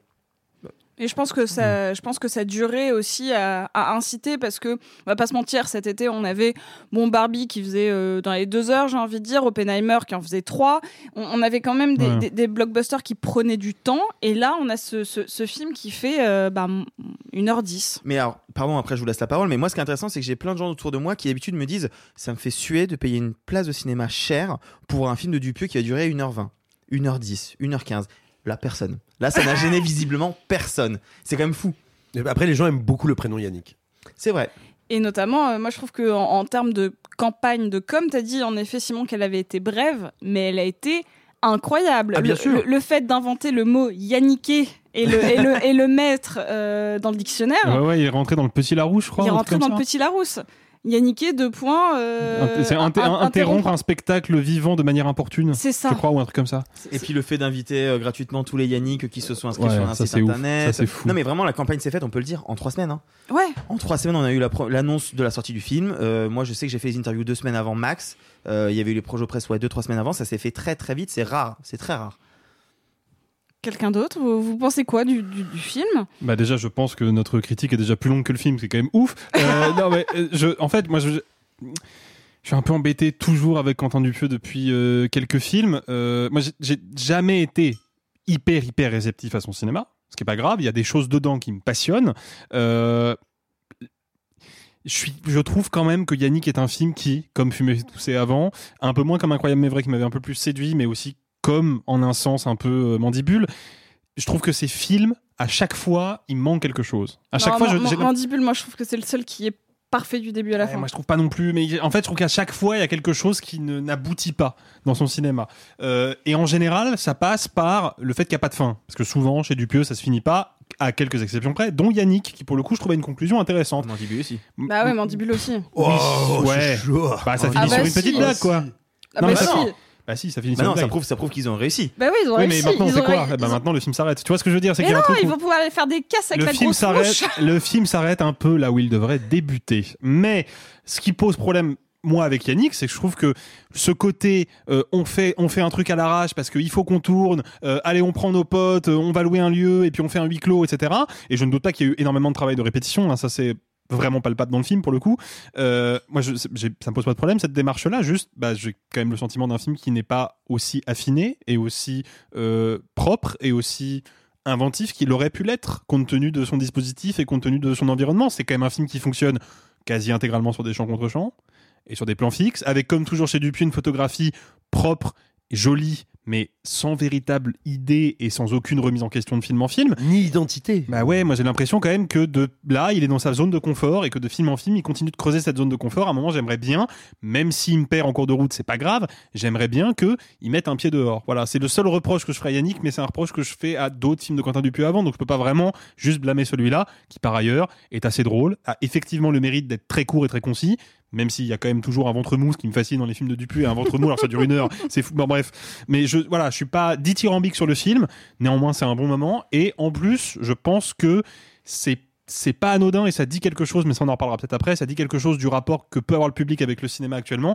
C'est un film qui est quand même sur le papier pas hyper attirant, et c'est, je crois, aujourd'hui le plus gros succès en salle de Dupieux. Oui, je, Ouais, l'ai- je- ouais, je- c'est ça. je Voilà. l'ai dit. Oui, hein. c'est ça, Tro- pardon. 360 000 Euh, entrées. ce qui est c'est quand même vraiment complètement fou. Et donc pour le coup, je pense que peut-être le film fera plus date au final pour le phénomène et l'événement qu'il a créé que pour le film lui-même, si je puis me permettre. Euh, Alors, euh, moi, contrairement à toi, Alexis, j'ai- vraiment beaucoup aimé, voire je me suis passionné pour les 15-20 premiers films de Dupieux, et puis les, les 83 qu'il a fait ces six derniers mois m'ont m'ont moins intéressé. Euh, non, non, en, en réalité, voilà, ce qu'il faut bien dire, et tu avais commencé à en parler, euh, la particularité de Dupieux, c'est non seulement le fait qu'il tourne beaucoup et rapidement et souvent et fréquemment, en sortant un, voire deux films par an, mais en plus de ça, c'est un homme orchestre. C'est-à-dire Mm. que euh, il fait la mise en scène, mais il assure aussi le cadrage, il fait la photo, il fait le montage, il fait euh, parfois une partie des effets spéciaux. La il musique, des écrit, fois. Il fait la musique, voilà, parce qu'il a initialement été connu euh, sous le pseudonyme de Mister Oiseau. pas? Oiseau. Monsieur Monsieur Oiseau. Monsieur Oiseau. Eh bah ouais, bref, mais non, mais voilà, le problème quand on est un homme orchestre, et il me semble que là, il est arrivé, il arrive depuis un moment déjà aux limites de ce concept-là, c'est quand on est un homme orchestre. Alors certes, on a un contrôle total sur son film, et effectivement, il n'y a pas un seul de ces films qui euh, ne, ne, déborde pas de lui. Quoi. Ils sont ultra singuliers, reconnaissables mmh. entre mille, mais en même temps, il ne peut pas avancer, progresser dans tous les domaines. C'est pour ça que sa photo est souvent reconnaissable. C'est pour ça que son montage maintenant est prévisible, euh, terriblement prévisible. Euh, et c'est sans doute aussi la raison pour laquelle il ne finit pas ou finit de manière très particulière, mais extrêmement systématique, euh, ses longs métrages. Bon alors, bah là, le, souci, c'est évidemment la mise en scène. Tu l'as dit, Alexis. Je ne vais pas en rajouter. Je trouve que c'est à peine filmé en réalité le film, à peine filmé, à peine photographié. Par contre, là, pour le coup, et je dois bien le dire, ce que je trouve intéressant dans Yannick, c'est que pour la première fois, peut-être depuis, enfin depuis quelques années, j'ai l'impression que Dupuis a quelque chose à dire. Mais vraiment, quelque chose ah à raconter. Et par exemple, dans la société qui est la nôtre aujourd'hui, je parle de la société française, hein, pas de grands trucs genre l'humanité, machin, mais euh, euh, quand je vois un peu euh, politiquement, socialement, qu'est-ce que c'est que la vie dans l'Hexagone aujourd'hui, je trouve que cette idée d'un type qui à un moment se lève et fait, mais en fait, ce que vous me servez, c'est de la merde. Mais en fait, ce qu'on me propose, ce que le système, l'institution qui doit me faire rire, m'emporter, me donner de l'élan, ce qu'on me propose, c'est nul à chier, ben, je vais intervenir. Je trouve que c'est extrêmement intéressant. En tout cas, moi, ça fait tout à fait écho avec comment je me sens euh, euh, aujourd'hui. Et je trouve aussi extrêmement intéressant qu'il arrive en partie à retourner son discours en posant la question du ben, c'est super, tu interviens et tu ne te laisses pas faire dans cette grande machine à caca qui est devenue ton univers mental. Mais à quel moment ne deviens-tu pas dictatorial pour les autres? Et je trouve que travailler ces deux aspects, ces deux aspects de la pièce, c'est extrêmement intéressant. Et c'est parfois extrêmement drôle. Hélas, hélas, j'ai l'impression que c'est filmé par un bot, quoi. Alors juste pour l'anecdote, quand on l'a vu euh, en, projection presse, euh, donc euh, Arthur, Alexis et moi, on a discuté à la sortie avec d'autres journalistes et j'avais l'impression que c'était peut-être la première fois depuis réalité que les gens s'interrogeaient vraiment sur le sens du film. C'est-à-dire que normalement, récemment, surtout les, les, films de Quentin Dupieux, c'était des petites fables que moi je trouve hmm. pour le coup très plaisantes, très très cool. Le mot c'est cool. là, on se demandait qui était Yannick Est-ce que c'est son public à lui? Est-ce que c'est lui euh, face aux œuvres? J'ai la réponse. Mais oui, je sais, c'est pour ça que je te lance ah, là-dessus. Voilà, quelle belle perche J'ai posé la... non, effectivement, c'était une vraie interrogation. Est-ce que Dupieux se place dans la peau de Yannick qui a envie de faire chier le cinéma français en mode je peux faire mieux que vous et je vais le faire et vous allez voir que ce sera pas ouf mais ce sera quand même mieux ou est-ce que c'est plutôt l'inverse lui qui se met sur scène et qu'on a marre que les gens viennent le voir en mmh. disant je peux faire mieux que toi et bah vas-y gars viens fais mieux et bah spoiler ce sera pas mieux je lui ai posé la question et ben c'est la deuxième version il me dit moi j'en ai trop marre d'avoir des commentaires des tweets des gens qui m'écrivent sur Instagram en me disant oh, tes films c'est vraiment nul je pourrais faire mieux. Donc j'ai fait un film sur est-ce que tu peux vraiment faire mieux? Sauf que ce qui est intéressant c'est que du coup il prend les détracteurs les haters sur internet au sérieux en disant ah ouais tu penses que tu peux faire mieux? Et eh ben qu'est-ce que ça donne si tu fais mieux? Et c'est ce qu'a dit Simon. Et eh ben tu deviens euh, pas forcément beaucoup mieux, voire un, petit dictateur sur scène. Mais voilà, mais effectivement c'était une vraie interrogation. Moi j'ai mon hypothèse personnelle. Moi je pense que Dupieux il n'est ni la première chose ni la deuxième. Moi je pense qu'il est le vieux monsieur qui dit rien pendant 45 minutes et qui au bout d'un moment se lève et dit juste oh vous m'emmerdez tous et s'en va de la salle. Moi je pense que c'est lui Quentin Dupieux. Je suis absolument d'accord avec toi. Bah, en fait ce que j'aime bien avec cette idée que c'est lui sur scène, c'est qu'on peut quand même rappeler aux gens qui l'ont pas vu, euh, voilà, c'est qu'il a la pièce de base bah, elle est vraiment mauvaise. Ah, elle est vraiment nulle. Donc ça veut dire qu'il reconnaît que bah, potentiellement son cinéma c'est peut-être. Mais ouais, mais non, mais c'est vrai que c'est vrai que c'est l'aspect intéressant du truc, c'est qu'il joue sur cette ambiguïté là, quoi. Et c'est vraiment intéressant pour le coup. Et vous, êtes-vous plutôt Quentin ton père ou Yannick ta mère? Yes Nicolas? Oh la vache, Nicolas, tu y allais euh, fortiche Ouais, ça c'est quand Nicolas reprend un peu le contrôle parce que je suis, je suis la carapace, mais de temps en temps il tente des trucs. Euh, du coup, euh, je, je, je, suis désolée, je vais vraiment essayer de le canaliser et euh, je, je, vous prie de m'excuser pour cette petite note de mauvais. Il va vraiment falloir faire quelque chose pour la moustache parce que c'est méga perturbant. Hein. J'ai failli dire Nicolas sort de ce corps, mais la dernière fois que j'ai dit ça, il a failli aller en, il a failli aller en Waouh. Et bah c'est bien Une vanne à ne pas mettre dans toutes les oreilles. Hein. J'avais marqué sur cette petite note de mauvais goût. Je pensais à ma blague, mais finalement c'est Simon qui m'a tendu la perche. On passe au programme de la semaine. Des vacances tout feu tout flamme en Allemagne, nos jours heureux en festival de ciné et des adolescentes qui combattent des démons mangeurs de chair. Mais on commence avec les turbulences intimes d'une pilote de ligne. Parfois, le jet lag, ça a des effets secondaires chelous. On a le bide en vrac, des soucis de sommeil ou une certaine irritabilité. Pour Diane Kruger, c'est tout ça, mais en pire, elle devient presque la Madame Irma des longs courriers. Malheureusement, ses visions, oui, c'est le titre du film, ne concernent que sa liaison torride avec une ex-copine, une sulfureuse photographe hispanique. Cool fact a crocodile can't stick out its tongue. Also, you can get health insurance for a month or just under a year in some states. United Healthcare short term insurance plans, underwritten by Golden Rule Insurance Company, offer flexible, budget friendly coverage for you. Learn more at uh1.com.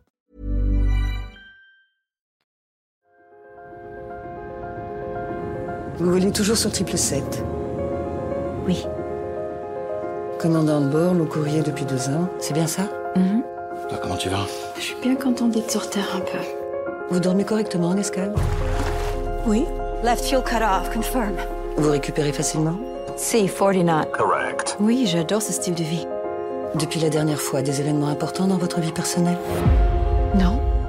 Vision de Yann Gozlan avec Diane Kruger, Marta Nieto, Mathieu Kassovitz et Amira Kazar. Après le joli succès de Boîte Noire, on en pense quoi de ce nouveau film de Yann Gozlan? Je crois que Simon, toi, ça t'a plutôt parlé. Je suis depuis, euh, longtemps, depuis son premier film, très sensible euh, au cinéma de Gozlan parce qu'il fait partie de euh, ces rares cinéastes français qui me semblent à la fois nous offrir des, des créations avec une belle versatilité, c'est-à-dire que même s'il est toujours dans, euh, on va dire, des genres du cinéma populaire et du cinéma d'exploitation, de l'horreur au thriller, à l'action, euh, au, euh, au film noir, etc., euh, ben, il est quand même capable, mine de rien, de passer à la volée, de genre en genre, de forme en forme, d'hommage ou de réinvention en réinvention. C'est très peu fréquent et donc c'est d'autant plus bienvenu. Euh, et en plus de ça, moi j'ai le sentiment qu'il parvient, c'est quand même un des rares qui, qui réussit à faire ce type de cinéma sans être obligé à un moment bah, d'arrêter sa carrière ou euh, de partir faire des comédies affreuses. Euh, donc j'ai d'autant plus de, de sympathie pour lui et, et je note également, moi il me semble qu'il il va toujours embrasser euh, certains genres ou certains sous-genres. On évoquait Boîte Noire, mais, mais, mais tous les autres films qu'il a fait également, euh, avec une énorme sincérité. Quoi. Il se jette à bras, à bras le corps dedans. Tout ça, ça me plaît beaucoup. Je trouve qu'en général, techniquement, c'est plutôt très solide. Euh, pareil, parce qu'on a aussi une, tradition que je jette pas, euh, que je jette pas aux orties parce qu'elle nous a donné de très très belles choses, mais on va dire il y a une tradition réaliste ou une tradition d'appréhension du pareil des genres en France qui est rarement compatible ou qui est pas la même tout simplement que la grande école hollywoodienne, quoi, qui est rarement compatible avec cette technicité là de la photo, du montage. C'est pas comme ça qu'on fait des films. C'est pas grave. C'est une autre manière. Et ben, c'est un de nos rares réalisateurs qui arrive à se glisser un peu dans ces chaussures-là. Euh, moi, je fantasme pas que le cinéma français ressemble au cinéma américain, mais voir un réalisateur entre guillemets de chez nous être capable de revisiter ces codes-là, je trouve ça très intéressant. Et il le fait, en général, je trouve euh, assez de manière assez admirable. Donc là, j'étais très curieux parce qu'il est en gros, on va dire, il est sur le terrain euh, un petit peu du thriller érotique des années 90, mais pourquoi pas parce que comme il y a euh, Marta Nieto, euh, bah il faut. Euh, surtout, il est, il est vraiment dans l'ADN entre euh, Hitchcock et, et De Palma. Ça tombe bien, moi, c'est deux metteurs en scène que j'aime beaucoup, même si, comme certains ici peut-être, j'ai eu, j'ai- j'ai eu mes lacunes. Arrêtez, vous allez me faire psychoter. Euh, Bref, euh, non, plus sérieusement, moi c'est un programme dont, dont je suis mais, mais, mais vraiment friand.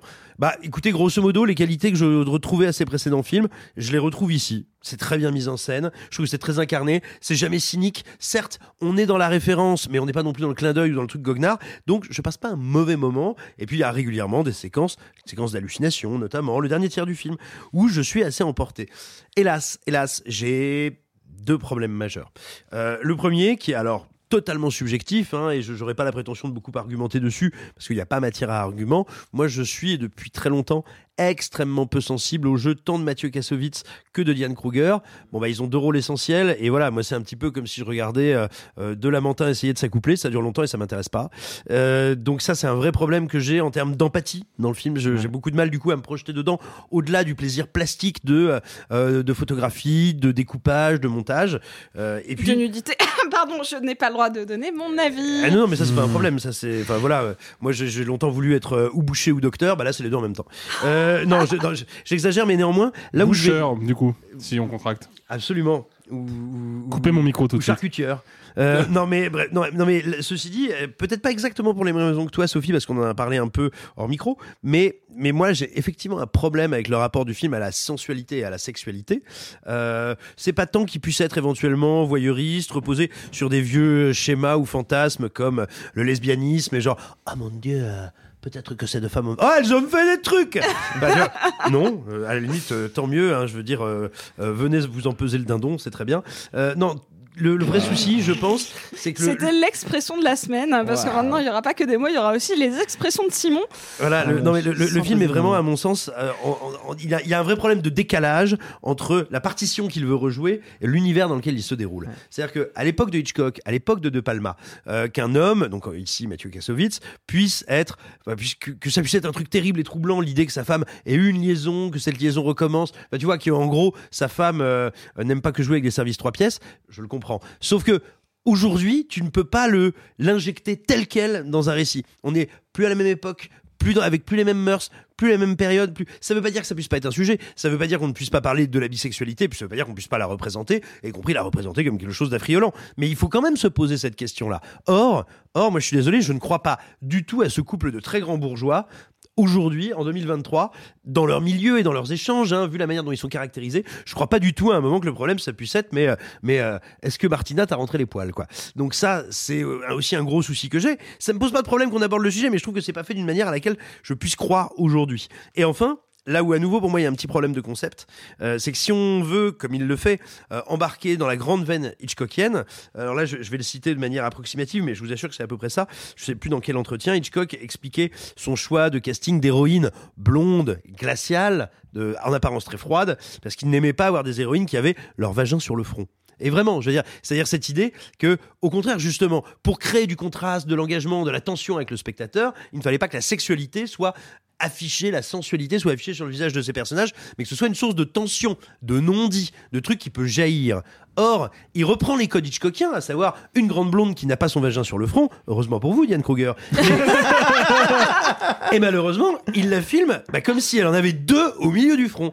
Et du coup, ça ne fonctionne pas. Parce que la tension sexuelle, ça n'est pas la représentation sexuelle. Exciter le spectateur, ça n'est pas l'émoustiller. Et j'ai l'impression que le film confond toujours ces Mm. deux éléments. Et que quand bien même il est très bien mis en scène, divertissant et franchement plaisant à plein d'endroits, et ben il se plante à ce niveau-là euh, parce que euh, voilà, il mélange, euh, il mélange un petit baiser sensuel et, euh, et un gros French kiss qui bave quoi.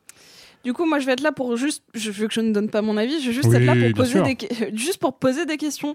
Euh, Vous trouvez pas que c'est un petit peu euh, cliché et un peu étrange cette espèce de lesbienne sulfureuse venue d'un pays chaud Vous trouvez pas que c'est un peu, c'est un peu daté comme comme cliché, Arthur? Bah si, mais de toute façon, c'est ce que vient de dire Simon. Le film est daté à, plein des aspects et il ne comprend pas comment aborder le sujet. Mais en fait, enfin, il y a plein de choses qui moi me gênent personnellement. C'est-à-dire que moi, j'aime beaucoup moins le film que, que Simon. Je, je le- je le trouve vraiment raté. J'étais gêné pendant la séance.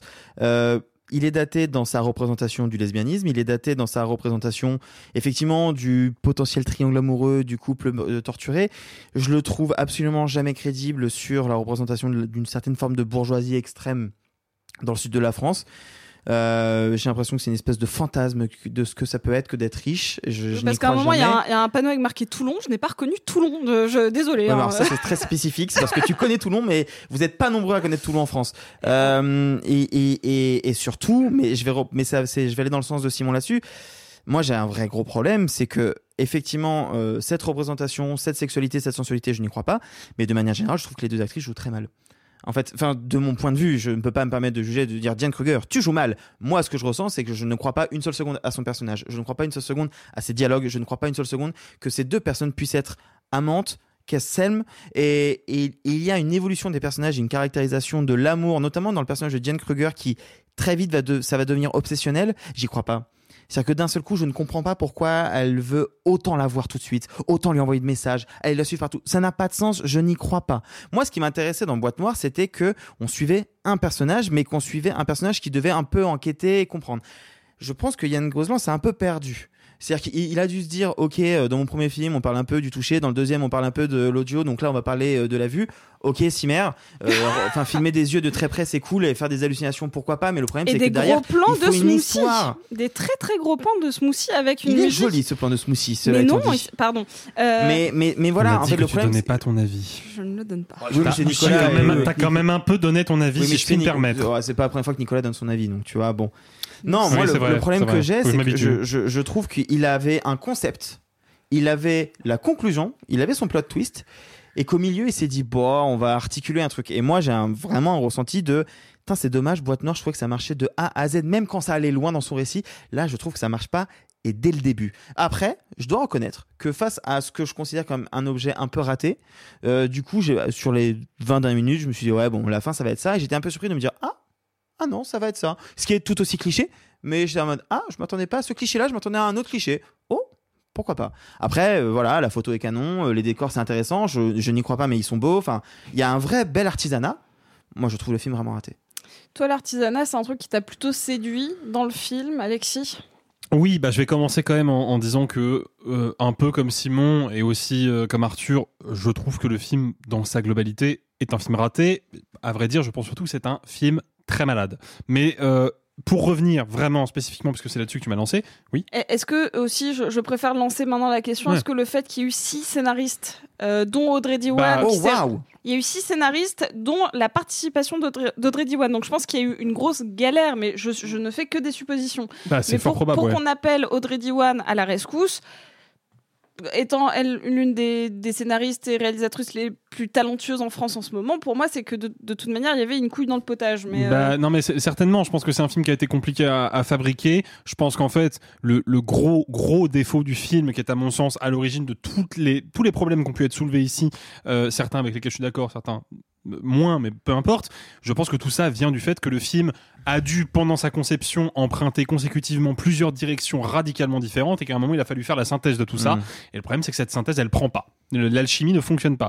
Euh, par exemple, effectivement, on a ce personnage de Diane Kruger qui est un personnage habité par une passion qu'on devine enfouie au plus profond d'elle-même depuis des années et d'un seul coup, bah, l'objet de son désir et de sa passion refait surface. Et bah, donc la passion refait surface aussi.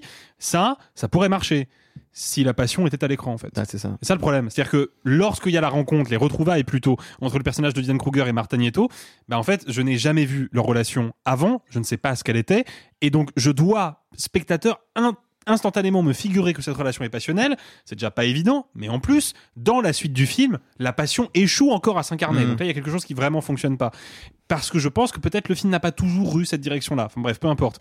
Je trouve que d'un point de vue plastique, et là-dessus je rejoins totalement Simon, le cinéma Diane Gozlan, pour moi, c'est l'un des cinémas français les plus intéressants du moment. Mais vraiment, je pense que ce mec-là est un cinéaste très talentueux. Et surtout je pense que c'est quelqu'un qui ne raisonne pas tant en termes d'image choc ou de justement de mise en image mais vraiment en termes de mise en scène. C'est-à-dire que les effets qu'il mobilise ont du sens et ce à plusieurs niveaux. Et je vais en tenir pour preuve un petit plan vraiment anodin mais c'est précisément parce qu'il est anodin qui m'a sauté au visage.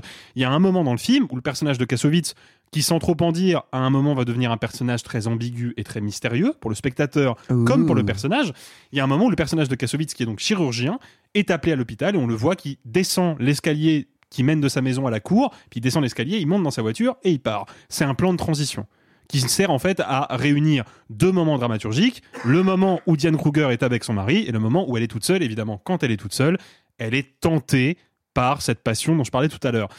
Sauf que il y a plein de cinéastes. Qu'est-ce qu'ils auraient fait pour filmer Mathieu Kassovitz à ce moment-là? Bah, Ils auraient fait un plan large ou alors un, un petit panoramique qu'il suit descendre les marches et ça aurait été un plan totalement insignifiant. Que fait Yann Gozlan Il fait un plan fixe dans le reflet de la vitre de la voiture. Ce qui fait qu'on a le personnage qui descend les marches, on le voit pas directement, on le voit dans le reflet, et en plus, le choix de la focale et la forme de la vitre font que le reflet il est déformé.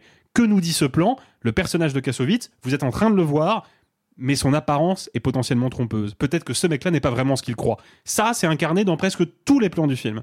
Et le problème, et Même c'est les hallucinations, tu trouves alors les hallucinations, sont un c'est peu gratos, un peu plus compliqué. elles sont complètement gratos. Non, hein. elles sont pas. Non, les hallucinations. Alors, pardon, elles sont pas gratos. C'est pas des hallucinations, c'est des visions qui signifient un retour du refoulé. Point.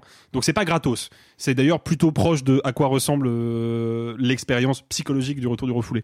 En tout cas, dans certains cas. Le fait est que c'est pas c'est pas ça qui moi me dérange. Ce qui est pour moi à la fois la qualité du film et son grand défaut, c'est qu'il a plein d'idées qui restent des idées. Mm. Parce qu'en fait, il n'y a pas d'incarnation émotionnelle. Toutes les belles idées qu'Yann Gozlan va mobiliser, comme son scénario il est trop fragile, trop confus, qu'il approfondit pas ce qu'il devrait approfondir et qu'il s'attarde sur des choses sur lesquelles il devrait pas s'attarder, et bah du coup, moi j'ai passé tout le film, j'ai passé un bon moment parce que c'est un bel objet plastique, parce que moi pour le coup je trouve pas que Diane Kruger soit à côté de la plaque, ni Mathieu Kassovitz.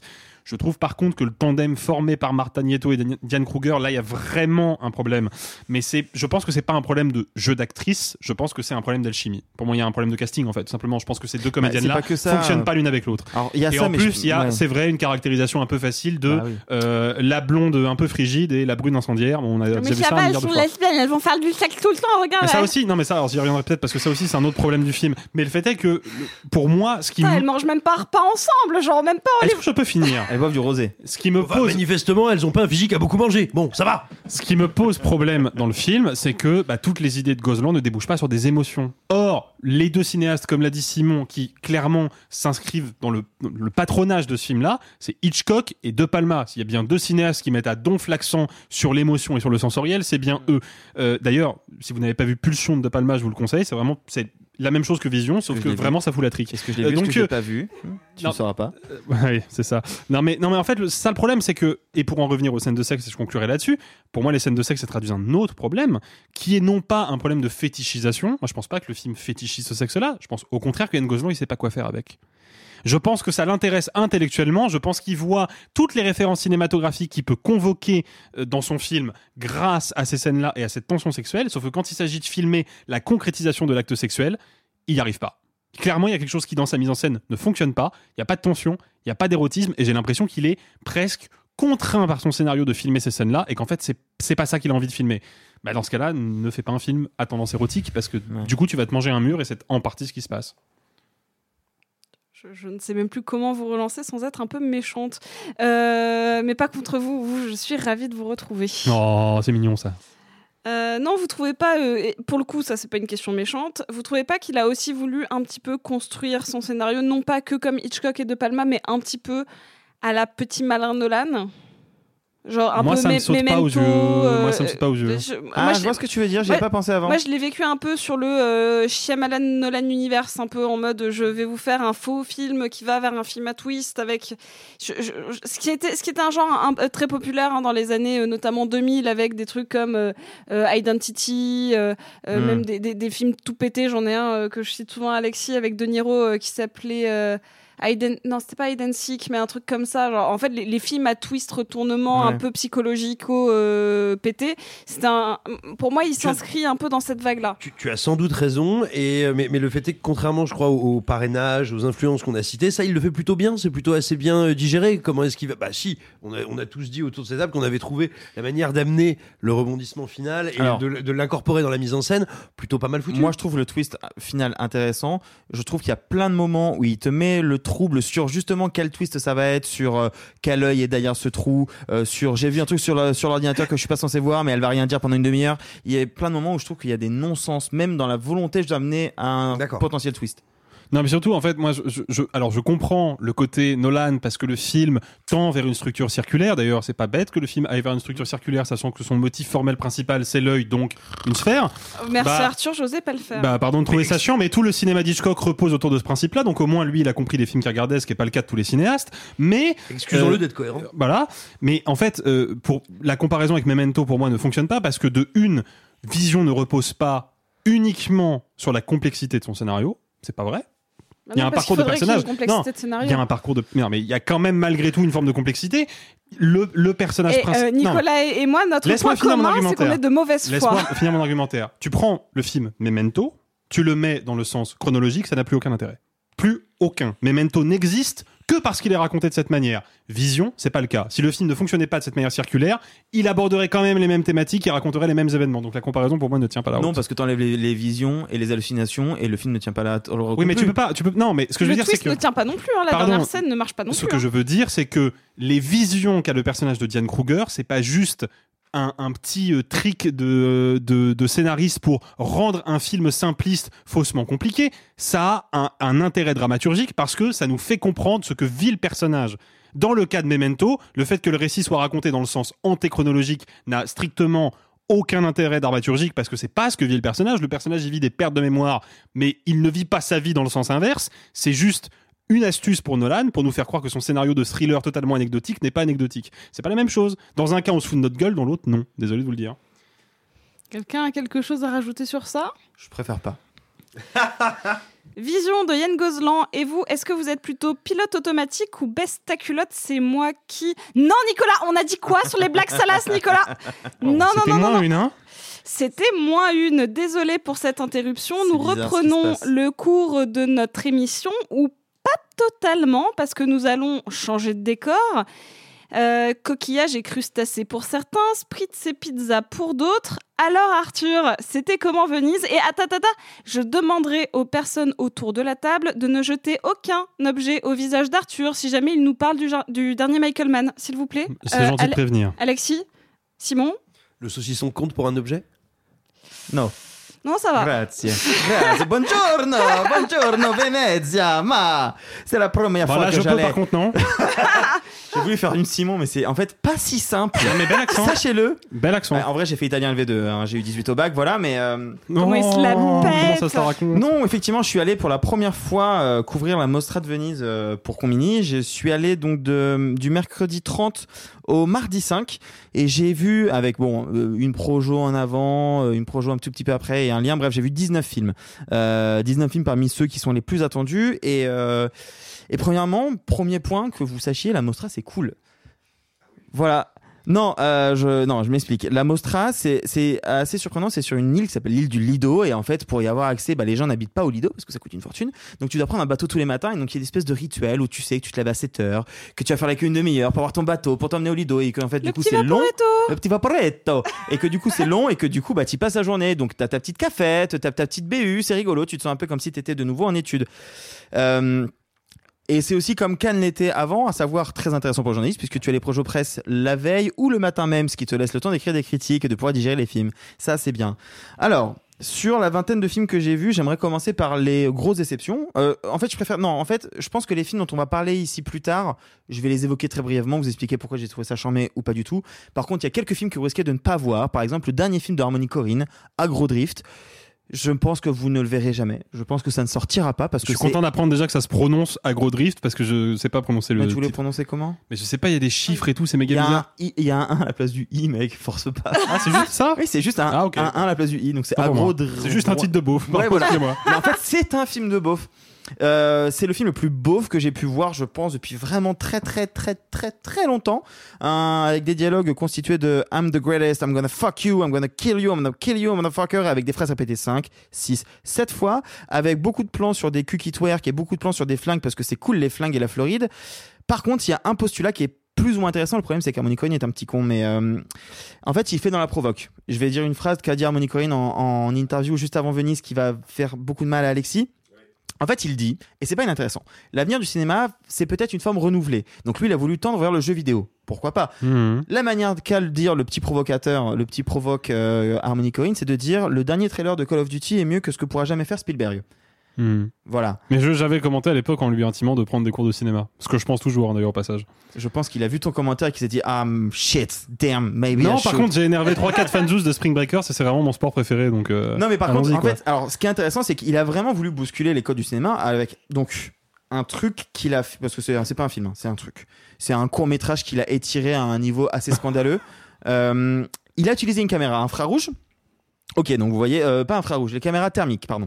Il a utilisé une caméra thermique où on voit le chaud, le froid manifester avec du bleu, du bleu et du rouge. Sauf qu'il a changé numériquement les couleurs. C'est-à-dire qu'au fil d'une séquence, d'un seul coup, le bleu va devenir violet, le rouge va devenir jaune, tout au long du film. Pourquoi pas? Il va y ajouter un filtre Snapchat de démon parce que c'est les jeux vidéo et t'as un vieux dégueu euh, démon dans le ciel qui ressemble à vraiment une cinématique de PlayStation 3. Pourquoi pas? Il y ajoute des inserts d'IA, ça, ça devient un peu dégueu. Donc en fait, le film, c'est si Predator était un Instagrammeur. Quoi. Il y a un peu de ça. Il y a un peu de ça. Le problème, c'est que c'est totalement raté, complètement beauf. Bref, c'est un film qui n'a aucune vocation à exister à part faire des tours de festival. Donc peut-être qu'il passera dans des festivals, je vous le souhaite. Ça sortira pas en salle, peut-être même pas en VOD. Donc voilà. Euh, mon autre déception, mais ça, on en parlera, je pense, quand il sortira en salle l'année prochaine, c'est le Hamaguchi. Euh, J'avais adoré, adoré Drive My Car et euh, Conduit hasard et autres fantasy. Celui-là, il m'a totalement perdu avec un truc qui est très étiré et franchement chiant. Où notamment il est question de crotte dans une rivière. Voilà, on en parlera l'année prochaine, mais voilà. Si je dois parler des grosses sorties et des gros films, évidemment, euh, le film qui nous m'a qui nous a, parce que j'étais avec plusieurs journalistes franco-belges, dont un que je salue parce que je sais qu'ils nous écoutent, euh, le film qui nous a le plus séduit, c'est bien évidemment l'Antimos. L'Antimos qui est incroyable. J'ai hâte que vous le voyez. Je sais que Sophie, ça va être son film de l'année euh, 2024. Poor Things. Poor Things, pauvre créature en français, qui est, contrairement à ce qu'on peut croire, pas un- que un- une revisite de Frankenstein avec Emma Stone et Willem Dafoe, mais qui est aussi sur euh, la découverte de la féminité et qui en fait tend parfois plus vers le Pinocchio ou le Barbie parce que c'est une créature qui va vivre le monde extérieur, mais le tout avec une DA à la Genet. Enfin, c'est très particulier. C'est génial. Et il y a beaucoup, beaucoup de cul. Vraiment, vraiment beaucoup de scènes de cul. Presque un peu. Mais euh, tant mieux, hein. moi je préfère être sceptique avant de voir un film parce que si j'en attends trop, je vais être déçu. Ouais, ouais, bah, je comprends. Donc, Mais du non, coup, je vais me dire que je suis pas trop loin de Timo. C'est. euh, Voilà. Très bien. Il y avait aussi le Fincher, euh, The Killer, euh, qui est un film qui va dérouter un peu les fans euh, un peu de base, parce que c'est un film très épuré, qui va les piocher dans le samouraï, et qui est basé sur une BD où il n'y a pas de dialogue, où tout est basé par le monologue intérieur. Donc on a une première demi-heure qui est exceptionnelle, mais où il n'y a littéralement pas un dialogue, où ce n'est que la voix off. Moi j'ai trouvé le film incroyable. J'ai trouvé le film vraiment incroyable. On est plusieurs à le penser, et euh, mais voilà, je sais que ça va dérouter un peu les gens. Donc préparez-vous. Ça sort sur Netflix le 10 novembre, je crois. On vous en reparlera ici. Et puis l'autre grosse claque que je me suis pris et que j'avais vraiment pas vu venir, c'est un film qui a été refusé par Frémo. euh, pour cette édition euh, 2023 de Cannes parce qu'il durait 2h50 et que Frémo lui a dit c'est quand même trop long donc Bertrand Bonello, il a l'intelligence de couper 25 minutes et, euh, et il a été pris à Venise. La Bête, euh, La Bête qui est basée sur le roman de Henry James, La Bête dans la jungle, qui a été par ailleurs aussi adapté euh, au cinéma avec notamment Anaïs Moustier dans un film sorti il y a 2-3 semaines que j'ai trouvé pour le coup vraiment pas dingue. De Patrick Chirac. De Patrick Chirac, merci. J'ai trouvé un film que je trouve avec très Patrick très- Chirac parce que vraiment à une lettre quoi. C'est pas toi qui fais les blagues ici. Euh, moi, le Chirac, je le trouve vraiment pas dingue. Je le trouve faussement intello et, et un peu bébête sur les bords. Et surtout, il, me perd dans des trucs euh, que je comprends pas. Alors que ce qu'en fait Bonello est juste dingue. Il a fait son Claude Atlas. Il a fait donc une femme qui, est dans le futur, qui veut, euh, qui va remonter ses vies antérieures, en l'occurrence à deux timelines différentes, une dans le 18e siècle et une en 2014, euh, pour comprendre ses traumas actuels. Et c'est un film qui parle de la dangerosité de tomber amoureuse et de se laisser aller dans une relation amoureuse quand on est une femme. C'est c'est alors là vraiment, moi je m'y attendais pas. On avait tous la flemme, on s'est tous pris une grosse claque. Je suis sorti, j'avais pas tout compris. Il a fallu qu'une euh, qu'une journaliste euh, copine qui était là m'explique un peu sa vision et je me suis pris une espèce de révélation. Bref, c'était fou. Après, il y a eu deux films qui ont un peu euh, divisé, que moi j'aime bien. Vous allez dire que j'aime tout, c'est un peu vrai, mais le Ferrari de Michael Mann et le Priscilla de Sofia Coppola, qui sont un peu classiques, qui sont un peu ce que vous imaginez exactement ce qu'ils sont, mais en plus fainéant, si ce n'est que moi, j'aime Ferrari parce que je trouve que Michael Mann va sur du plus romantique encore, déjà qu'on a vu une progression, si on prend entre Hit et Miami Vice, on voit vraiment la volonté de Mann d'aller sur euh, explorer le couple, l'amour, etc. Là, il va encore plus loin. Et Priscilla m'intéresse parce qu'elle va plus loin encore dans sa manière de prendre de la distance avec euh, les émotions. C'est-à-dire que... Puis c'était une super chanteuse. Oh la Je me casse. Bon, bah, c'est hier, tu es parti. Non, euh, disons que moi, euh, moi Sofia Coppola, j'aime vraiment toute sa filmo, à part les, deux récents. Mais ce que j'apprécie, c'est sa manière qu'elle a au fil des années, je trouve, à se radicaliser dans la manière de prendre de la distance avec son récit. Quand on prend euh, euh, in Translation et Somewhere, on voit qu'il y a vraiment un gap où vraiment elle te raconte les faits et c'est à toi de voir les émotions. Priscilla, c'est exactement ça. À la différence près qu'on voit un Elvis Presley qui est d'une violence folle et ça, ça va rendre fou les gens et j'en suis très content. Et enfin, j'aimerais terminer en disant des petits mots très rapides. Euh, un film d'horreur français, Vermine, ça sort à la fin de l'année. On va vous en parler, c'est génial. Un film d'araignée, je suis arachnophobe, je me suis chié dessus. Incroyable. Le dernier film de Friedkin, euh, fait pour la télévision, donc malheureusement avec un grain télévision, mais qui est un huis clos basé sur un, texte très connu aux États-Unis, The Kane euh, Mutiny Court Martial, qui est génial, vraiment trop bien sur euh, euh, pourquoi ce, ce second d'un sous-marin a voulu d'un seul coup euh, chasser son capitaine et en fait euh, avec un sous-texte euh, politique qui est vraiment chouette et de se dire que c'est le dernier film et de Friedkin et de Lance Reddick, Reddick qui est décédé il y a Ouais. quelques, quelques mois, bah, ça fait un peu chaud au cœur. Un petit mot sur Maestro que j'ai trouvé intéressant et pas le biopic que l'on attend, celui de Bradley Cooper sur Leonard Bernstein.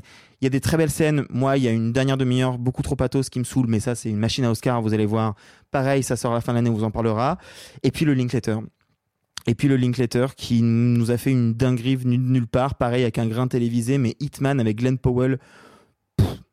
Très bête, un prof de philo qui va aider les flics euh, la nuit à se faire passer pour un tueur à gage et c'est fou. Ça, je sais pas moment ça va sortir. Je sais que le Friedkin va sortir sur Paramount Plus. Je sais pas où est-ce que le Linklater va sortir, mais euh, Hitman, ça a été le film pareil. On est tous élevés en disant oh ça va être sympathique. Linklater, il a fait des films majeurs, euh, les Before, Boy- Boyhood, Boyhood. et, et etc. Il a Mhm. fait des films qui sont super, mais un peu à côté.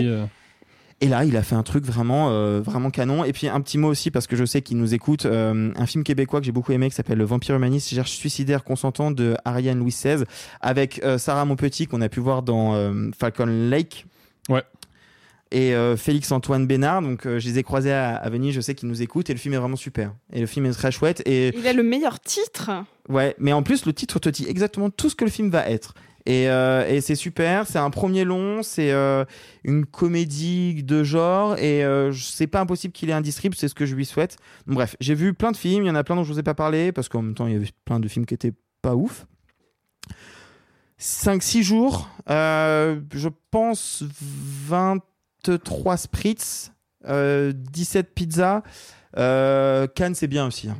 Ouais, ouais, ouais. Cannes, c'est bien aussi. Mais voilà, je, je pense que la Mostra, j'y retournerai et que je vous en reparlerai. Et puis, on va pas se mentir, hein, 90% des films dont je viens de vous parler, on risque d'en reparler ici aussi. quoi. Mais voilà, euh, une belle Mostra. Et au moment où on vous parle, le palmarès n'est pas encore tombé, mais de ce qui se dit, alors à prendre avec des pincettes énormissimes, ça se jouait entre le Lantimos, le Bonello et un film qui s'appelle Green Borders, à d'une cinéaste dont je ne vais pas prononcer le nom parce que j'ai peur de faire vraiment des fautes hardcore. Mais voilà, ça se jouait entre les trois. J'espère que je ne me trompe pas. Moins loin, mais tout aussi chouette, avec Alexis, nous sommes allés au Festival américain de Deauville, qui se tient encore actuellement et qui se terminera ce week-end. Et oui, tout à fait, ça prend fin le 10 septembre, si ma mémoire est bonne. Et donc, Deauville, festival du cinéma américain.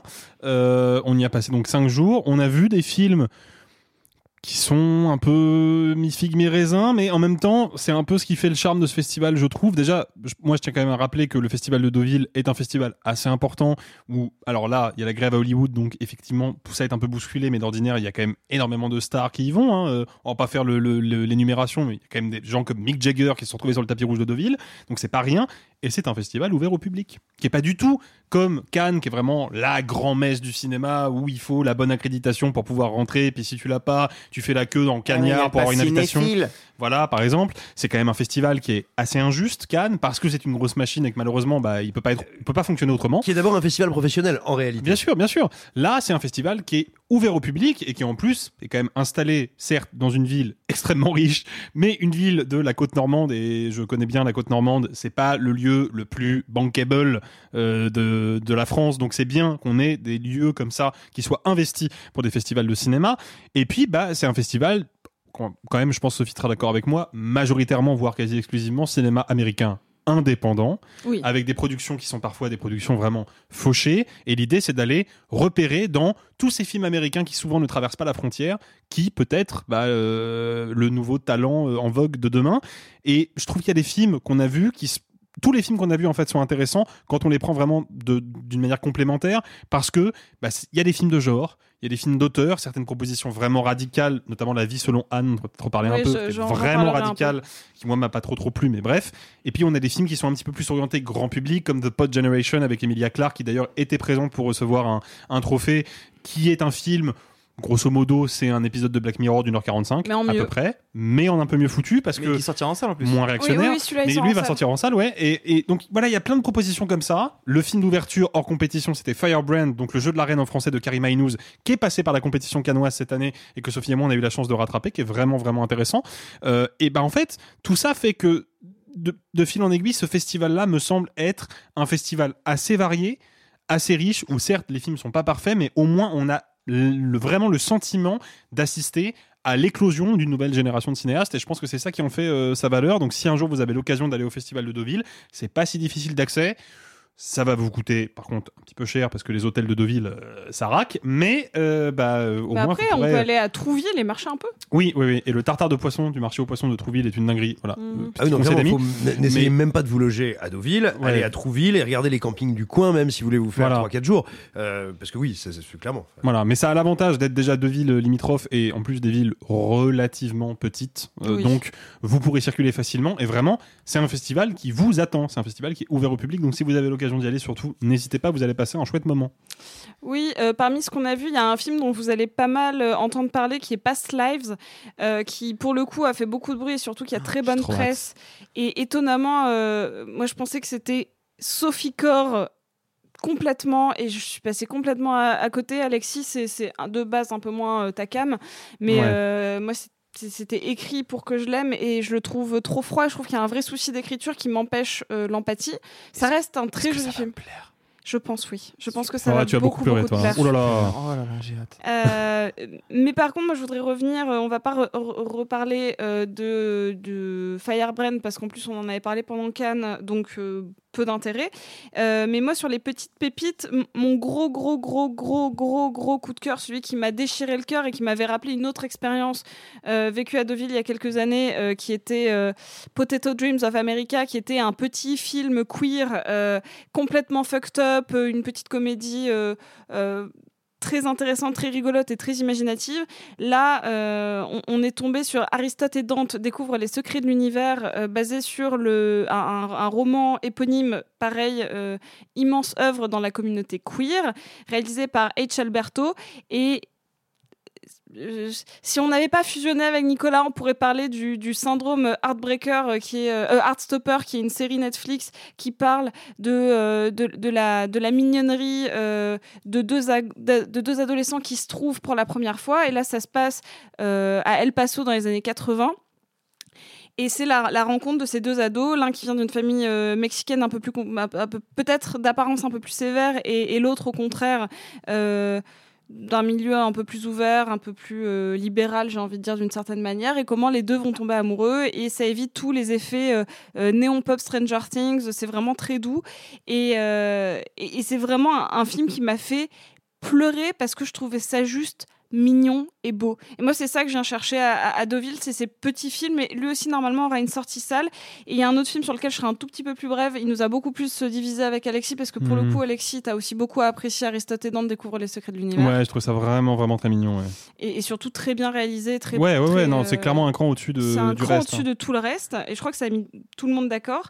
Euh, Il y a un film qui était passé à Cannes aussi, euh, dans une sélection parallèle qui s'appelle, donc du coup, La vie selon Anne. Ouais, qui est passé par la semaine de la critique La sous la le titre, son sous-titre original qui est The feeling that's, that do, the, uh, the feeling that the time for doing something has passed. Alors c'est infernal. Voilà, Alors. l'impression que euh, le moment de faire quelque chose est passé. Attends, juste, je suis pris d'un doute que je, parce que je, m'apprêtais à commenter et à troller comme un cochon, mais ça se trouve, je me trompe de film. Euh, non, c'est bien cette chronique à travers des scènes un peu fixes euh, de Ouais. cette. Ouais, voilà, là, mon dieu. je, je vais les résumer parce que je, je pense que j'ai les, les deux On références est dans le même camp, Simon, je crois. C'est Roy Anderson rencontre Lena Dunham. Simon a fait une crise d'urticaire. Euh, c'est euh, une nana, la réalisatrice joue son propre rôle. Enfin, euh, en tout cas, joue le, le- le- le rôle principal et donc brouille un petit peu cette limite entre la réalité et la fiction. Et elle va raconter son rapport au BDSM du quotidien, c'est-à-dire euh, le fouet, le, latex, les partouzes, mais voyez juste une nana qui demande, enfin, qui se fait ordonner juste de courir toute nue contre un mur et après devenir lécher un téton. Il faut savoir que j'ai rarement vu une salle se vider autant pendant un festival. Tous les petits vieux de Deauville qui se levaient en faisant Mmh, tu dis ça parce que t'as pas vu Make to My Love Intermezzo Ouais, à Cannes oui. en 2019 Oui, Ou bah que t'as pas vu Agro Drift à Venise. Bah alors peut-être, mais vous, vous aviez pas des petits vieux euh, Non, de- ça, c'est- Deauvillais euh, qui se levaient en faisant Deauvillé, c'est comme ça qu'on dit? Je crois. Deauville- euh, f- oui, oui, oui. On dit RPR aussi, c'est plus court. Voilà, mais, non, mais, non, mais, im- non, mais imagine, imagine, imaginez un peu, ayez un peu d'empathie pour, pour ces gens et pour ces dames avec leurs caniches qui toute l'année lisent le Figaro Vox et qui maintenant vont croire que c'est vrai ce qu'il y a dedans. Mais ça, euh, vraie, vraie question.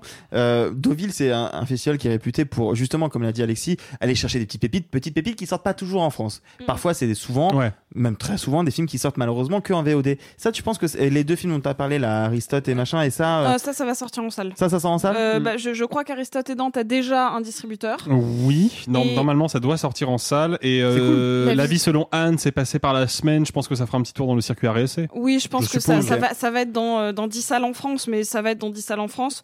Par contre, oui, euh, Past Life, ça va sortir. Ah, ça, oui, c'est une vraie sortie, ouais, ouais. Firebrand aussi.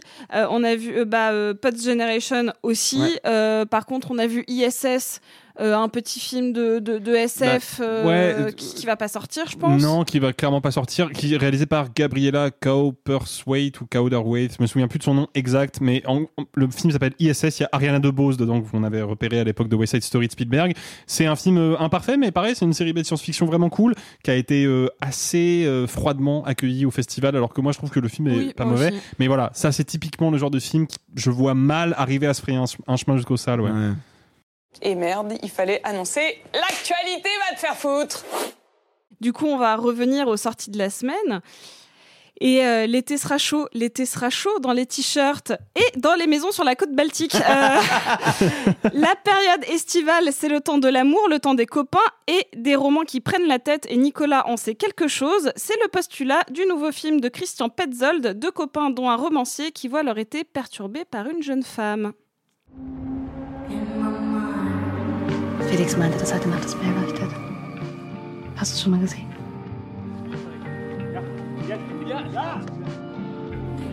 I love it.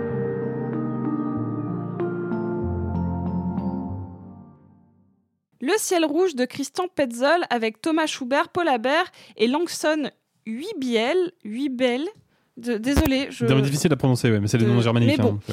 hein, Euh, Du coup, bah Simon, vu que tu as l'air si enthousiaste avec ton petit Yara, euh, toi, tu, tu trouves pas que c'est du coup un peu ronflant ce film de Christian Petzold? Eine tiny Schluck Non, le, le, ce, qui est, ce qui est notable avec le, cinéma de Christian euh, Petzold, qui a réalisé des œuvres aussi variées que Ondine, Phoenix, Barbara, c'est que c'est très chiant.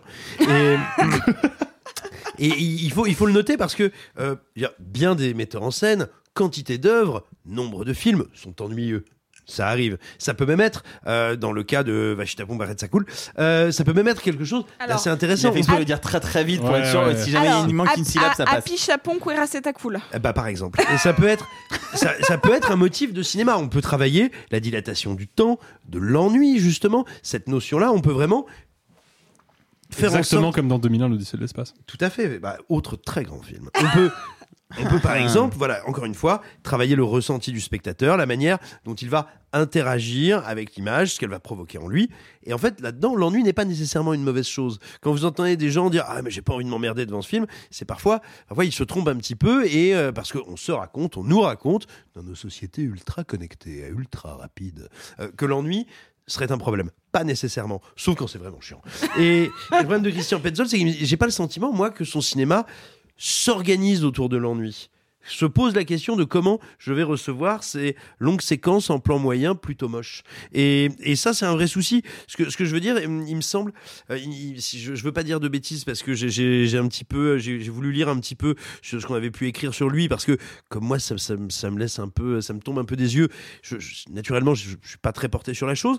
Il me semble que voilà, le, mouvement, la vague euh, dont il se revendique et on va dire, dont on considère qu'il est une des, un des maîtres à penser, un des maîtres à filmer, c'est euh, le réalisme minimaliste. Eh ben, ce sont deux adjectifs, deux idées, deux concepts qui comptent vraiment parce que, parmi ce qui m'intéresse le moins au Donc cinéma. tu n'aimes pas le musée de la miniature à Lyon? Euh, non, mais non, euh, justement, mais non, mais tu vois, j'ai, effectivement, film, tu, C'est ce musée-là où il y a genre l'arc de triomphe, mais il fait un mètre? C'est pas ça, non Quoi? Mais non, c'est. Il y a un truc comme ça, il y a un endroit comme ça, je sais plus où c'est, où ils font des monuments, mais qui font un La mètre de France haut. miniature. Bah, bah, merci, Mais- voilà. Mais rien à voir avec ça où il y a une vraie copie du Alien de, Voilà. de Cameron. Enfin, le musée de la miniature, c'est des décors, des, des maquettes. Sauf des- que en Pardon, haut, au j'ai da- vraiment au- confondu premier degré au, avec la de- au France dernier miniature. étage, tu as des, des petites représentations d'appart, des petits, des, Oui. des petits trucs qui font vraiment euh, des, des apparts avec des chaises, des tables, des trucs, mais qui font euh, genre 10 cm. Ah oui, non, mais ça, c'est génial, ça. C'est un vrai musée de la miniature. Mais de base, c'était une vanne, pas un débat et des conseils Pardon, euh, pour les, pour les pardon, Excusez-nous, pardon. Mais, mais voilà, mais cette idée de réalisme minimaliste, moi, c'est un truc qui me rend dingue. C'est-à-dire que j'ai l'impression qu'on on s'évertue à rendre le récit plus gris que la vie. Or, je sais pas, moi, il me semble un des trucs qui m'intéresse le plus, y compris quand on veut parler du réel, c'est quand même la capacité à nous saisir, à nous emporter, à nous faire saisir ce qu'il peut y avoir de grand et de puissant, y compris dans euh, l'infiniment petit, dans la modestie de certaines choses ou de certaines situations. Mais voilà, euh, le minimalisme réaliste ou le réalisme minimaliste, c'est vraiment un truc qui m'emmerde. Et, et, hum, et je peux pas en dire beaucoup plus, tant, tant ça n'est pas ma cam. Mais en plus, je trouve que même dans ce genre-là, même dans ce type de récit, qui doit a priori donc jouer sur, euh, j'ai envie de dire, de la micro-expression, de la micro-articulation, euh, une psychologie assez proche du réel, bref, un travail de la sobriété, mais je trouve que même là, le film est très longtemps incompétent. Incompétent parce que peut-être il se repose un peu trop sur un dernier mouvement, une grosse rupture de ton, qui est bienvenue, et plutôt réussie dans l'absolu. Mais moi, elle arrive tellement tard, et je sens que le film est tellement content d'avoir tiré sur son élastique, que quand ce dernier lâche, juste envie de lui dire, mais tu, non, arrête, va-t'en, maintenant rentre chez toi, monsieur film. Je, je crois qu'Alexis, euh, il y a des points d'accord avec Simon, mais que pour le coup, le dernier acte t'a vraiment emballé. Ouais, je suis plus, je nuancé que Simon en grande partie à cause de, de la fin du film, ou plutôt grâce à la fin du film. Euh, je suis d'accord néanmoins sur le fait que c'est un film qui est effectivement minimaliste, euh, pour ne pas dire un peu vide. Euh, mais déjà, il y a un truc qui me parle dans le film, parce que je trouve que c'est quand même un petit peu, si ce n'est audacieux, au moins ça m'a un peu sorti de ma zone de confort, c'est que le personnage donc principal, qui est un apprenti romancier, dont on comprend très vite que ce qu'il écrit, bah, c'est un peu nul, euh, ce personnage-là, en plus de visiblement être dans une situation d'échec, il est profondément égocentrique et profondément antipathique. Or, c'est ce personnage-là qui est mon ancrage émotionnel à moi, spectateur. Donc là, je suis dans une situation où je me dis, bah, ok, au moins le film a cette audace-là de me forcer à adopter le point de vue de quelqu'un qui m'insupporte. Et donc, du coup, j'ai pas du tout envie d'adopter son point de vue, mais je suis obligé de le faire. Déjà, ça m'intéresse. Ça me met dans une situation qui est inconfortable, qui parfois me déplaît, mais ça m'intéresse. Et puis, le film tourne autour d'un regard qui est ce regard à la fois compétitif et désireux que le personnage va porter sur le personnage féminin de Paul Habert. Euh, néanmoins, le film, je trouve, tourne vraiment pendant, effectivement, je dirais à peu près une heure, une heure et quart, peut-être quelque chose comme ça. Le film est vraiment sous régime. Vous les, vous les comprenez, euh, vous deux, les, les, les retours dithyrambiques de la presse? Est-ce que euh, c'est- parce que. Mais je comprends rarement les retours dithyrambiques de la presse, hein, je vais être très, très honnête. Sauf quand Alors, il s'agit de moi, Steven. je, je tenterai peut-être un truc. Bon, déjà, il y a quelque chose. Le fait est que, que- que Christian Petzold a, a une a très bonne presse depuis très longtemps. Donc c'est pas nouveau. Donc il y a des gens qui suivent son travail, qui le suivent volontiers et volontairement au sein des différentes rédactions. Et tant mieux pour lui. Je veux dire, c'est super. Mais donc moi, ça me surprend pas. C'est plutôt habituel. Ce qui me surprend, c'est que ça dure comme ça. Non, peut-être quelque chose qui est souvent apprécié par la critique en général, pas spécialement la critique française. hein. La critique, c'est quand un film est un peu en retard parce que c'est facile à comprendre. Ce que je veux dire, c'est que ce film voudrait être un commentaire de la situation, voudrait nous parler un peu de comment nos sociétés sont à la fois individuellement en pleine déliquescence et bah, tu sais, comme euh, cette image de la grenouille qui ne s'échappe pas de la casserole dont la température euh, commence à grimper, euh, bah, c'est un peu ce qui arrive à ces personnages qui sont en train de se prendre la tête, qui sont, tu le disais, en concurrence, concurrence désirante, euh, alors qu'autour d'eux, eh bien, quand même, l'environnement, leur monde est manifestement en train de cramer, de bouillir. D'où toutes mes métaphores, parce qu'on ne l'a pas dit, toutes mes, métaphores sur le feu et sur les incendies, c'est parce que la forêt brûle autour. C'est ça, c'est ça. Oui, mais, mais sauf que ce que j'ai envie de dire, c'est euh, en fait, ça, c'est pas être à l'heure de son époque, c'est être déjà très en retard. Ça fait bien- Oui, mais, mais en fait, euh, euh, je suis désolé, je te coupe, mais moi je parle vraiment d'un- d'un aspect, sans parler du, forcément du commentaire de l'époque, je parle d'un aspect vraiment strictement émotionnel. C'est que le, le fait que le film soit en sous-régime est, à mon sens, malgré tout, un problème, parce que je pense qu'il y va, il va un peu trop dans cette direction. Ah non, mais je suis d'accord, Mais- je te dis, je pense que ça participe de ce pourquoi la presse l'aime. Ah, Parce qu'il est très lisible, très- son Ça, sens est ça, évident, sûr. et que comme ça fait 15 Oui. ans que tout le monde parle de ces sujets, bah voilà quelqu'un qui en parle après tout le monde. Mais si tu veux, moi, le fait que le, le film retarde le, la tragédie en la laissant vraiment à l'arrière-plan, en la suggérant à peine, euh, juste. En fait, il la retarde jusqu'à un point où, bah, au bout d'un moment, on finit par se dire bon, bah, en fait, ça n'arri- ça n'arrivera pas. En fait, cette tragédie-là, elle va rester à l'état de symbole euh, en arrière-film et elle ne va pas advenir. Et d'un seul coup, elle frappe et elle frappe violemment. Et je pense que c'est parce que le film est un petit peu neurasthénique que quand cette tragédie frappe, eh ben, moi, elle me frappe au cœur, elle m'atteint vraiment, et du coup, je sors de la salle. Encore une fois, d'un point de vue strictement euh, émotionnel, je suis un peu perplexe parce que je me dis d'un côté, c'est parce que le film était en sous-régime que ces 20 dernières minutes, assez tragiques, assez sombres et en même temps synonymes d'une vraie progression pour le personnage principal, m'ont touché. Et d'un autre côté, est-ce que le film avait besoin d'être aussi peu démonstratif pendant les trois quarts de sa durée Peut-être pas. Donc je suis perplexe sur, en fait, quel souvenir le film va me laisser en définitive et, et quel va être son impact artistique. Moi, j'ai une question pour vous parce que j'ai pas vu le film. Je dois être tout à fait transparent avec vous. J'ai vu le trailer. Je me suis dit. Nine. Euh, par contre, il Putain, y t'es a. vraiment euh, polyglotte, hein. Ouais, t'as vu, c'est un truc de ouf. Euh... J'ai failli faire une blague sur. J'espère que tu as téléchargé l'application Babel. J'ai failli faire ça, mais non. Sinon, il y avait Polyglotte comme Diane Kruger. Mais bon, chacun c'est. C'est vrai qu'elle parle quatre langues différentes. Ouais, quatre langues différentes. ouais. Est-ce qu'elle s'est jouée dans quatre langues di- Non, bref. Euh, non, moi, il y avait une question qui m'intéressait parce que ça fait. euh, moi, je connais pas le cinéma de Petzold du tout. Je suis pas sûr que ce soit ma cam, je suis pas sûr que ça m'intéresse. Par contre, il y a, et donc depuis maintenant trois films, je crois, parce qu'elle joue déjà dans Ondine et dans Transit, Paula Baer, qui est une actrice quand même assez rare.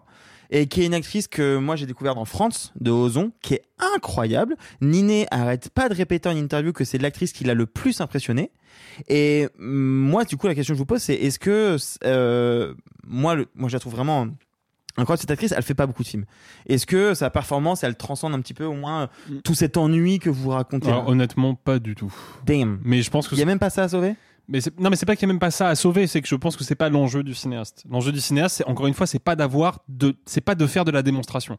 Donc, quand ton objectif c'est d'être anti-démonstratif, bah tu veux pas des acteurs et des actrices qui au contraire vont faire étalage d'un grand talent et d'une grande maîtrise, parce que ça c'est de la démonstration. Tu veux au contraire que les choses restent feutrées, euh, dissimulées, suggérées.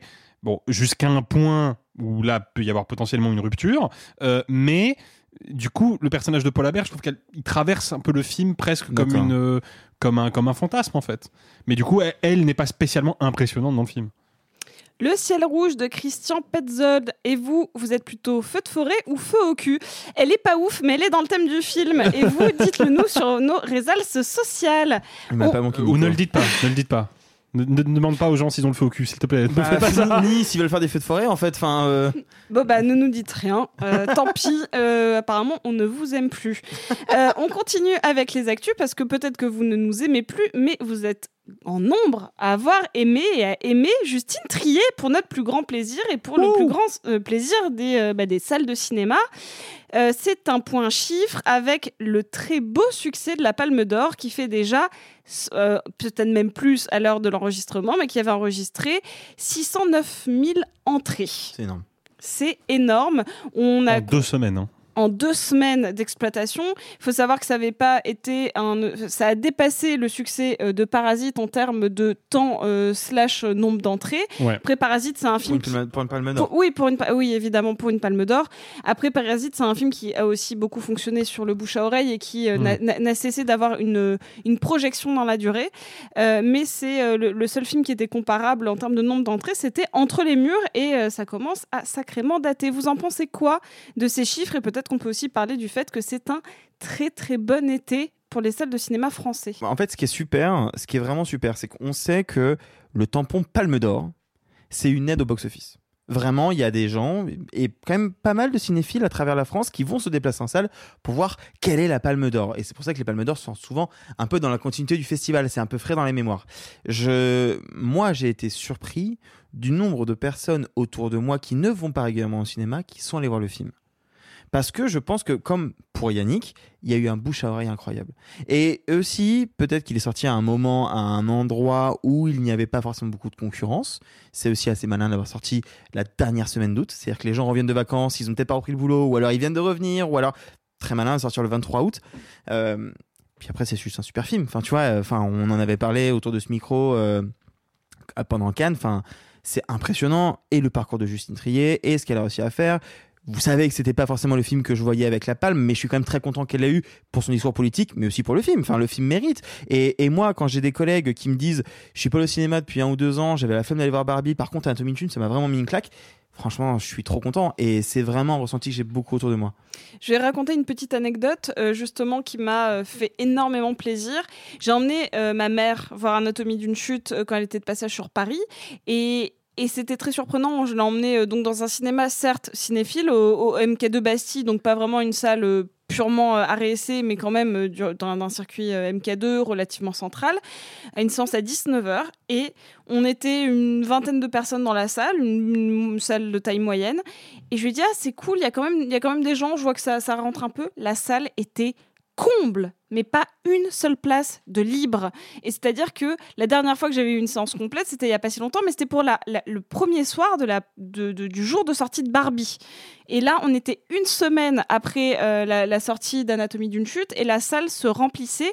Et dans la salle, il y avait certes, à mon avis, euh, 99,9% de Parisiens et ma mère, et, euh, et, et- le reste, c'était des familles, des ados euh, qui avaient 16 ans avec leurs parents, des grands-parents, euh, des personnes seules, des personnes en couple, des personnes en date. C'était extrêmement polyvalent euh, en, termes de, de catégorie de spectateurs. Et franchement, ça m'a fait encore plus plaisir que de revoir le film de savoir l'engouement et quand j'entendais les personnes parler parce que c'est un débat qu'on avait eu à Cannes et, et comme on l'a pas remis dans les euh, dans les dans les sorties du mois d'août euh, Mhm. volontairement parce que je me suis dit qu'on en reparlerait là moi un débat c'était euh, oui on, on- on sait euh, que euh, le personnage est innocent ou on sait que on, on avait des, des théories très précises à la sortie du cinéma ça débattait Hmm. mais ça débattait sur la fin du film, sur l'intention du film, sur ce que le film veut raconter, et pas en mode c'est nul, ça, ça sait pas ce que ça veut dire. Non, il y avait un vrai débat de cinéphiles et de gens qui se sont impliqués émotionnellement dans l'histoire. Donc je, je pense qu'en plus juste d'un bouche à oreille, comme tu l'as dit, parce que le film tente, le film plaît. Et ça, je trouve que c'est une très très grande victoire Mm. pour, euh, pour le prix, parce que ça faisait un moment qu'on n'avait pas eu une, une palme d'or euh, aussi, euh, euh, je, je trouve, consensuel. Parasite, ça a mis plus de temps parce que ça a été un bouche à oreille plus long. Là, en deux semaines, Ouais, c'est fascinant. C'est fascinant. Alors, c'est fascinant, c'est une merveilleuse nouvelle. Moi, je dois dire, et je, je, je suis très à l'aise parce que je l'avais dit à ce micro, euh, que pour moi, ça n'est pas une surprise. Parce que, bon, on, a- on vous l'avait dit, le film a d'immenses qualités, son bouche à oreille est excellent, mais c'est pas une surprise. C'est un film qui est très simple d'accès. Très bon, très réussi. Donc voilà, quand t'es simple d'accès et réussi, bah forcément le bouche à oreille peut se mettre en marche plus facilement. N'oublions pas que Victoria avait déjà été un très beau succès et qu'il y a plein de gens, quand C'est on leur dit c'est le nouveau film de la réalisatrice de Victoria, bah, qui, tout d'un coup qui, euh, qui lève un sourcil et qui disent tiens je vais regarder ce que c'est. Mm. Euh, N'oublions pas que l'affiche est exceptionnelle. Alors il y a plein de gens qui se posent des questions, mais qui se posent des questions en ayant vu le film. Ouais. Mais est-ce que c'est représentatif du film ou pas? Peu importe, c'est une image surpuissante, rouge, parfaitement composée, avec ce sourire à la fois très drôle et un peu inquiétant, et ce titre Anatomie d'une chute. Je pense qu'il y a des gens qui sont allés voir le film sur l'affiche simplement. Ensuite, il y a évidemment euh, tous les gens euh, qui sont nés euh, bercés un peu trop près du mur, enfin bah, je veux dire les gens de droite, euh, qui s'étaient dit euh, oh là là, dis donc, elle a dit du mal du, elle a dit du mal de la réforme des retraites, personne ne voudra aller voir son film. Oh quel horrible artiste subventionné, bande de cons. Euh, bah c'est au contraire, ça a évidemment servi de film parce que je vous rappelle que au plus fort des manifestations, c'était 93% de la population française qui était en, qui était contre la réforme des retraites. Donc au contraire, voir un ou une artiste prendre la parole sur ces sujets-là et le prendre, on va dire, de la manière frontale et relativement dure qui a été la sienne, ça évidemment re- euh, recueilli le soutien de beaucoup de gens, quand même il y a eu euh, plein de petits éditocrates pour nous expliquer qu'elle crachait dans la soupe, ce qui n'était bien sûr pas le cas. Bref, moi je suis pas du tout surpris que le film marche. Euh, et je me souviens avoir dit, il me semble bien à ce micro-là, que moi je le voyais aller jusqu'au million et demi. Je sais pas s'il ira jusqu'au million et demi, je pense que c'est jouable. Bon, il est très bien parti là. Il est eh parti oui, pour oui. le taper là. hein. Ah, mais je pense que je pense que je pense qu'il est parti pour le taper. C'est une excellente nouvelle. C'est d'autant plus une excellente nouvelle que le box-office de l'été est absolument délirant. Ça Mm. fait très longtemps qu'on n'avait pas vu un été comme ça. J'en veux pour preuve. Par rapport à l'été 2022, c'est plus 52% de fréquentation. On est à plus de 15 millions de tickets vendus sur le mois d'août, et sur le mois d'août seulement. Et pour tout vous dire, c'est même au-dessus, je crois que c'est 1,7% au-dessus euh, du mois d'août de la période 2019. Période 2019 Avant le qui Covid. était donc avant le Covid et qui était le record de fréquentation depuis 1966. Donc on a même tapé le record de ce mois d'août-là. Et au total, sur l'année, en cumulé, on va être à moins 8% par rapport à 2019, ce qui nous remet à une belle année d'avant Covid. Mm. Donc voilà, c'est une nouvelle qui est importante. Ce qui est d'autant plus important, c'est que tout ça se fait avec d'une beaucoup de succès français. Parce qu'il n'y a, pas que- y a pas que notre ami Anatomie d'une chute, il y a euh, aussi, bah, on a parlé, il y a Yannick, il y a aussi ce qu'on appelle, ce que les Américains appellent des sleeper hits, on pourrait dire des, des, des succès dormants ou des succès discrets sur le long terme. C'est le cas de La Voix Royale, si je dis pas de Ouais, bêtises. tout à fait. Bref, ce que je veux dire, c'est qu'il y a eu de nombreux succès du cinéma français qui, en termes de part de marché, je crois, est à 37%, tout près des 40%. Là où, si vous regardez les autres pays européens, euh, au Royaume-Uni, ils regardent 2 à 3% de films anglais. En Allemagne, euh, bah, il n'y a pas de film allemand. Euh, non, mais bref, je- j'exagère, en plus, je dis des conneries. Ah, il y a Mais- le euh, ouais, voilà. Bah, eh, D'où l'absence de fréquentation. Et non, ce que je veux dire, c'est que très sérieusement, il n'y a pas ou quasiment pas euh, de cinématographie en, en Europe, je veux dire, euh, où les gens vont voir plus de 10% de leurs films nationaux. Bah, c'est cinéma- ça. En fait, les gens voient les chiffres, se disent ouais, mais c'est Barbie Oppenheimer. Non, c'est pas que ça. Euh, voilà, loin s'en faut. Et surtout, c'est pas que Barbie Oppenheimer, parce que euh, le cinéma américain est relativement faible chez nous. Ce qui veut dire que ce fameux cinéma français, sur lequel on tape toute l'année, sur, laquelle, sur lequel un petit noyau de gens euh, qui ont eu le malheur, la première fois qu'ils sont mouchés, ils ont éternué leur cerveau, c'est comme ça, c'est triste. Euh, eh bien, qui ont tendance à systématiquement taper sur le système hexagonal, sur son système de financement, sur son fonctionnement euh, hum, comment dire collectif et redistributif, et qui en déduiraient que ça fait d'horribles films affreux, bah, c'est pas vrai. Il y a énormément de gens qui vont voir ces films, beaucoup plus que partout en Europe, et c'est ce qui fait du marché français un marché qui est extrêmement créatif, extrêmement puissant. Alors, dont il faut corriger évidemment les problèmes ici et là, qui n'est certainement pas parfait, qui a plein de problèmes, plein de pètes au casque qui sont en permanence à corriger. Mais voilà, faut le rappeler, c'est un marché qui fonctionne, qui fonctionne bien et qui fonctionne même de mieux en mieux. Transition, un petit mot de la fête des Kougours qui passionne nos amis d'outre-Québec qui ont découvert il y a peu cet étrange légume, ressemblant à s'y méprendre à une énorme paire de couilles. Vous l'aurez compris, on est vraiment ravis. Euh, Mm. c'est- C'est sans doute la bonne nouvelle de la rentrée, c'est les entrées euh, de- des, des cinémas, des salles françaises sur le mois d'août. Mais maintenant, c'est vite fait, mal fait, la critique bazardée en 30 secondes. Et pour une fois, bah, c'est moi qui m'y colle. Euh, je souhaitais vous parler d'Inside de Bichal Douta, un petit film d'horreur euh, produit par Jordan Peele. J'ai pas grand chose à vous dire, mais je vais juste vous raconter encore une fois. euh, ce soir, c'est la soirée des anecdotes. J'étais un peu flippée d'aller au ciné parce que je suis une, une- quasi phobique des punaises de lit, mais c'est pas vraiment cette crainte-là qui m'a sorti du film et de ma séance, malheureusement. Première fois que ça m'arrive, et je voulais savoir si vous, ça vous était déjà arrivé. N'hésitez pas à nous le dire sur les réseaux ou euh, juste autour de la table. Euh, Milieu de la séance, climax horrifique, euh, la nana toute seule dans la maison, plus ou moins face au- au- aux démons, etc. Et là, une, une sirène, au début je pensais que c'était dans le film, veuillez évacuer la salle pour problème. Et vraiment avec une espèce de voix hyper grave, un souci, et dans le cinéma, veuillez quitter la salle. Et donc je sors dans la salle, je croise un vigile qui me dit non, non, il n'y a rien, retournez. On est, on est vraiment, il y a la moitié de la salle qui est sortie, on est allé voir des vigiles, ils ont continué à, à lancer. C'est peut-être une OP faite exprès pour que tu aies encore plus peur. Mais, mais ça ne faisait pas peur, c'était juste extrêmement dérangeant. Et donc vraiment, j'ai raté 5 minutes du film parce que je suis allée chercher un vigile pour qu'il nous rassure. Et et il y a d'autres salles qui sont sorties en même temps que moi. Et on est, on- je suis rentrée, la salle était toujours dans le noir, le film avait toujours continué à dérouler. Et, et j'ai raté 5 minutes de climax horrifique. Juste pour vous dire aussi que ça ne m'a pas aidé à, rentrer dans un film qui est déjà malheureusement assez faiblard. Je suis une grande... euh, une grande fan de, du cinéma d'horreur folklorique, euh, surtout qu'on s'est on, un peu euh, élargi des, possessions, j'ai envie de dire judéo-chrétiennes, exorcisme euh, ish ou, ou, autre. Et là, on avait un démon que j'avais jamais vu qui s'appelle le, j'ai envie de bien le prononcer, le Pichak qui est un, démon euh, dans la religion hindoue notamment.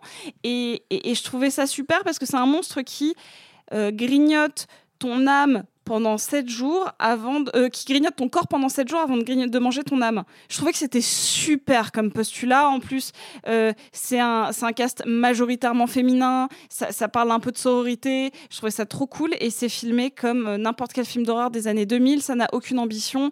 Le monstre, malheureusement, ils, ils lui ont fait une espèce de super carapace hyper tangible avec des pics, avec des yeux qui sortent un peu de leur orbite. L'idée, c'est super bien. Sauf qu'en fait, ils ont attendu les dix dernières minutes du film pour nous expliquer qu'en fait, c'est lui qui décidait quand est-ce qu'il était invisible ou pas. Parce que moi, pendant tout le film, je me disais qu'il y avait vraiment un souci parce qu'il y avait un moment où le film c'était euh, lights out en mode euh, là, il est invisible, il déclenche les lumières tout seul, blablabla. Bla, bla, bla. Puis de temps en temps, c'est juste une espèce d'énorme euh, cloporte avec des pics, avec un design très intéressant. Mais du coup, je comprenais pas pourquoi il apparaissait à des moments et d'autres. Et en fait, on attend la fin du film pour nous expliquer que bah, c'est lui qui décide, il fait comme il veut. Et donc, je suis vraiment embêtée parce que j'avais envie de passer un bon moment.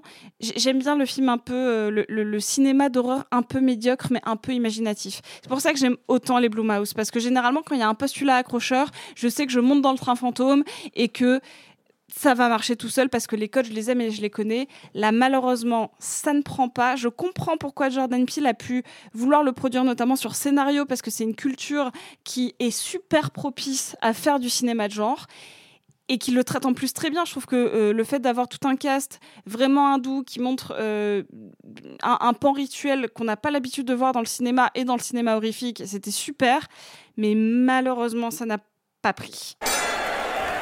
Voilà, c'est- tout pour la critique un peu longue et sur mon petit incident cinéma, euh, n'hésitez pas à me dire si ça vous arrive aussi. Je suis désolé, c'est assourdissant. Suivant. Voilà, c'est presque fini.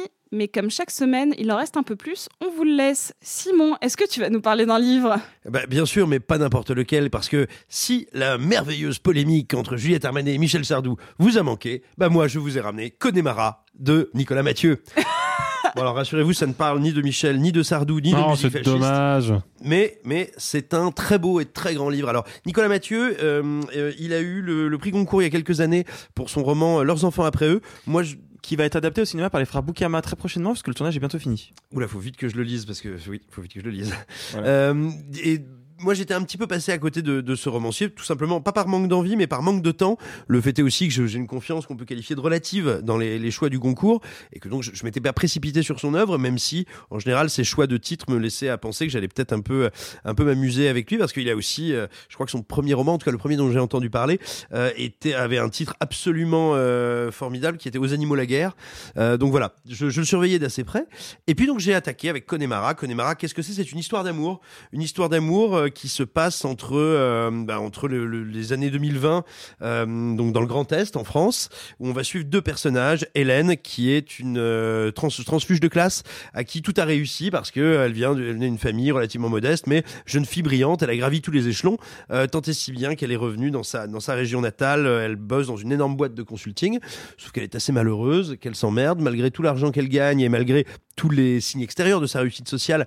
Elle se demande si tout ce qu'on lui avait promis n'était pas un grand mensonge. Et puis elle va croiser la route de quelqu'un qu'elle a bien connu dans son adolescence, qui est Christophe Maréchal. Christophe Maréchal, c'était le joueur de l'équipe de hockey. C'était celui, vous savez, qui fait partie de ces gens qui ont vécu ce truc assez tragique, c'est que les plus belles années de leur vie, leur grand moment de gloire, ça a été la jonction collège-lycée. Et après, ils sont retombés dans l'oubli. Et, mais la différence, c'est que Christophe, lui, ben, il est pas si malheureux que ça. Il a encore l'espoir. Il a encore, il a pas, été- il, il a pas été ensuqué et détruit par le pessimisme de, de, de sa vie de commercial vendeur de croquettes. Il se dit que quand même, la vie pourrait reprendre et que l'espoir, ben, c'est pas mort. Il y a pas de raison que ce soit mort. Et donc, quand ces deux-là vont se recroiser, eh ben, va commencer une histoire d'amour inattendue, improbable, assez bouleversante, très très belle, et qui va bah, tout simplement nous faire zigzaguer entre donc le présent, le présent de ce, ce premier quart de, de 21e siècle, et puis et puis leur adolescence dans les années 90 et comment ils sont croisés. Alors, c'est assez divinement écrit, c'est formidablement caractérisé. Et pourquoi? Parce que euh, Mathieu, Nicolas Mathieu, il a une qualité que j'appellerais une qualité photographique dans sa littérature. Euh, ça, c'est des, il y a une figure de style, un, un- un mécanisme qu'il emploie assez fréquemment dans le bouquin et qu'il emploie assez brillamment, il faut le dire. Euh, ça va être un moment où il va commencer à, euh, on va dire, euh, tirer le dénouer le fil d'une situation ou à établir le caractère d'un personnage en débitant un peu à la manière d'une mitraillette plein d'identités remarquables sur l'époque, ce qu'il aime, les dessins animés qu'il regarde si c'est un enfant ou ce qu'il fait dans ses habitudes. Et on va comme ça avoir un long paragraphe comme un espèce de bloc qui va vraiment nous donner, c'est un peu ce sentiment d'instantané photographique où on aurait une multiplicité d'angles, de facettes qui nous sont tout de suite jetées au visage. Il le fait avec une musicalité une précision dans les exemples qu'il choisit et une capacité, on va dire, à, à créer un peu de, de, un peu de tragique, un peu de comédie ou un peu de poésie à partir d'éléments très bruts, très euh, faussement cosmétiques et très universels de la culture populaire et de la culture collective. Et ça, c'est très, très, très impressionnant, allié à un beau sens de la dramaturgie. Euh, vraiment, c'est un sacré, un sacrément chouette roman. Et, et je suis ravi de l'avoir lu. Et là, maintenant, je vais me jeter dans le nouveau Maria Pourchet qui avait écrit Feu, dont je vous avais parlé il y a déjà quelques temps. Moi, j'ai juste une petite question à te poser, euh, Simon. Est-ce que dans Connemara, du coup, il y a Sean Kelly qui dit à Maureen est- qu'il est catholique et du coup, Maureen lui dit oui ou ça n'a rien à voir? Rien à voir. Ok, très bien. C'est juste ça. Donc c'était pas pour une reco que tu me faisais des Absolument pas. D'accord, donc Arthur a un livre toi aussi. Bah, euh, alors oui, franchement, je fais pas souvent des livres. hein. Je fais souvent des Mais albums. euh, attention, spoiler alerte. Trois recos cette semaine, trois livres. C'est bien. Comme bien. Quoi, temps, euh, la les étés, euh, hein. Moi, Et voulais- Pardon. Il est très. Ouais, bah, désolé. Bah, en fait, moi, je dois vous reconnaître que je ne lis pas énormément de romans. Déjà, j'arrive pas à trouver le temps de, lire en ce moment, c'est pas forcément toujours simple. Et, euh, je lis quand même beaucoup de livres autour de, cinéastes, d'acteurs, de biographies, euh, d'analyses de ciné, etc. J'avoue j'ai pas le temps de lire beaucoup de romans. Donc, quand je vous dis que moi, c'est un truc qui m'a transpo- euh, transporté, ça veut pas dire que c'est forcément immense. Le fait est que c'est quand même Ah un bah non, plus- mais nous dis pas ça, c'est terrible de dire. Alors moi je vous parle d'un livre, mais c'est peut-être de la merde. hein. Bah Mais non. en fait, là où par contre je pense que je touche du doigt quelque chose qui est quand même assez euh, vrai et qui touche beaucoup de gens, c'est que c'est un des plus grands succès de la rentrée littéraire. Donc c'est que je suis quand même un peu dans le, dans le sujet.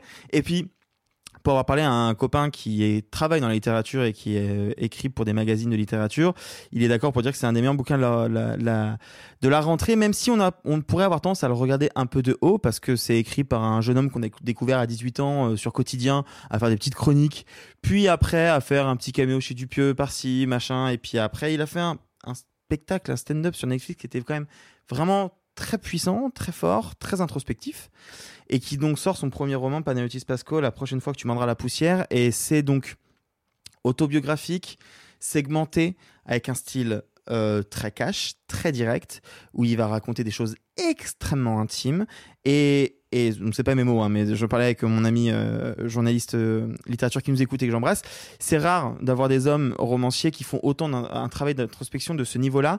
Là, c'est un livre qui va traiter autant de son rapport à son père, que de son rapport à sa propre dépression, que de son rapport à son coming out et à son homosexualité et à comment il a réussi à conjuguer les trois. Euh, ça faisait très longtemps que j'avais pas autant pleuré devant un livre. Il y a une scène, je fais un petit trigger warning, il y a deux trois pages où il raconte sa tentative de suicide. J'ai jamais vu quelqu'un qui m'explique aussi bien ce qu'on ressent. Pour moi, le suicide c'est toujours quelque chose que j'ai toujours que j'ai jamais vraiment compris, que j'ai toujours regardé un peu de loin en me disant j'ai trop peur de la mort, je ne comprends pas. J'ai lu ces pages et je me suis dit, Ok, d'accord. Je crois que je saisis, je comprends. C'est un livre qui me parle à plein d'endroits et pour en avoir parlé avec des gens autour de moi qui l'ont lu, qui parlent un peu à tout le monde. C'est un style très parlé, donc ça, c'est, pas- une, belle littérature, etc. Moi, je trouve qu'il y a des belles métaphores et tout, mais, mais voilà, moi, je, l'ai lu parce que, parce que pour le boulot, pour qu'on m'y et autres.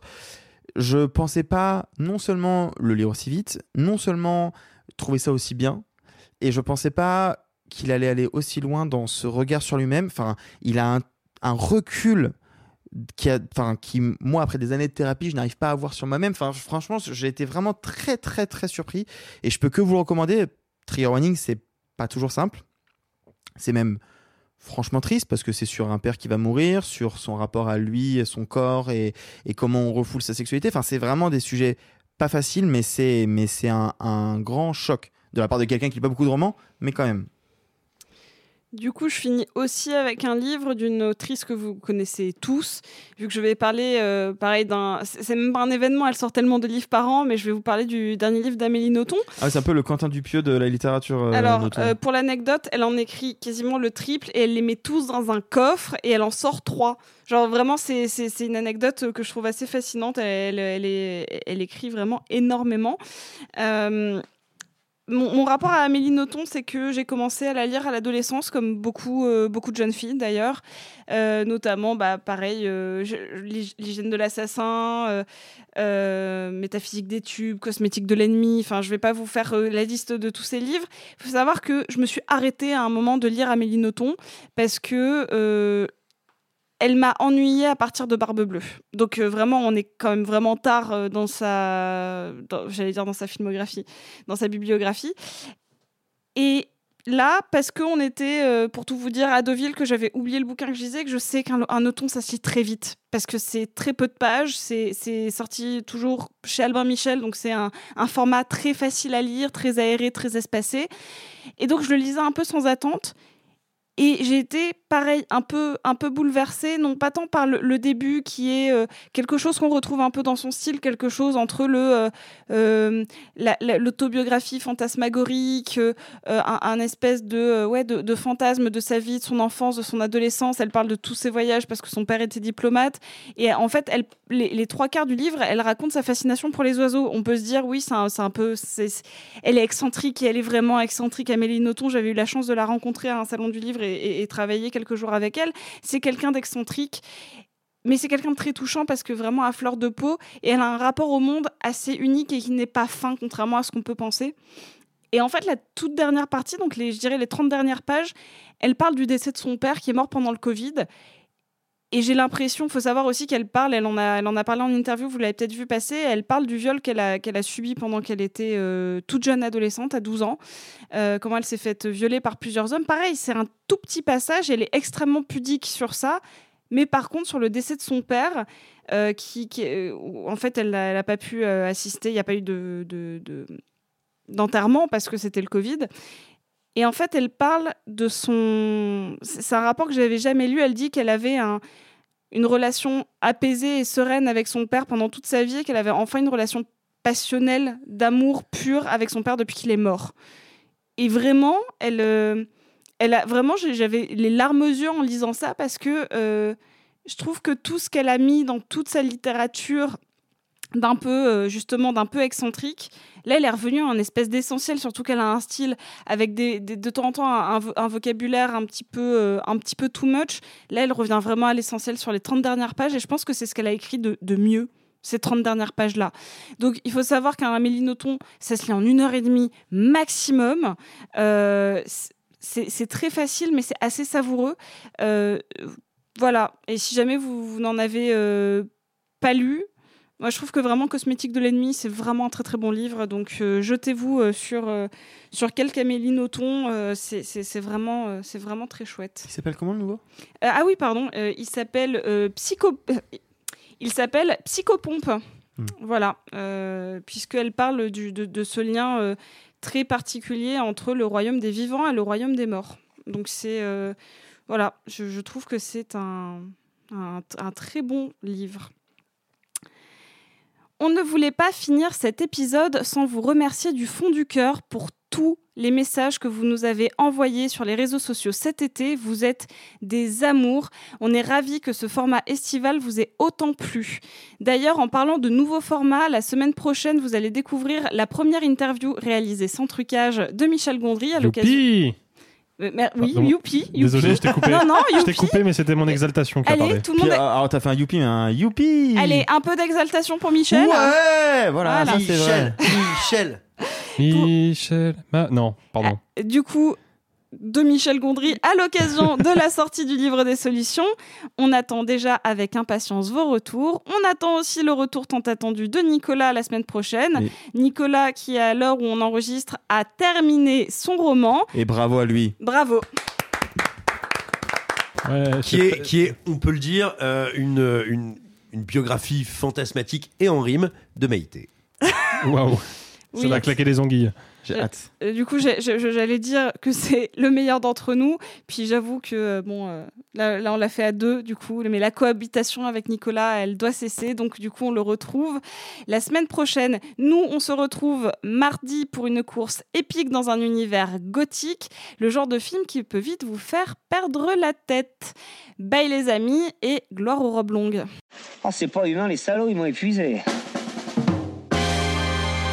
Au quatrième stop, il sera exactement 0h13 minutes.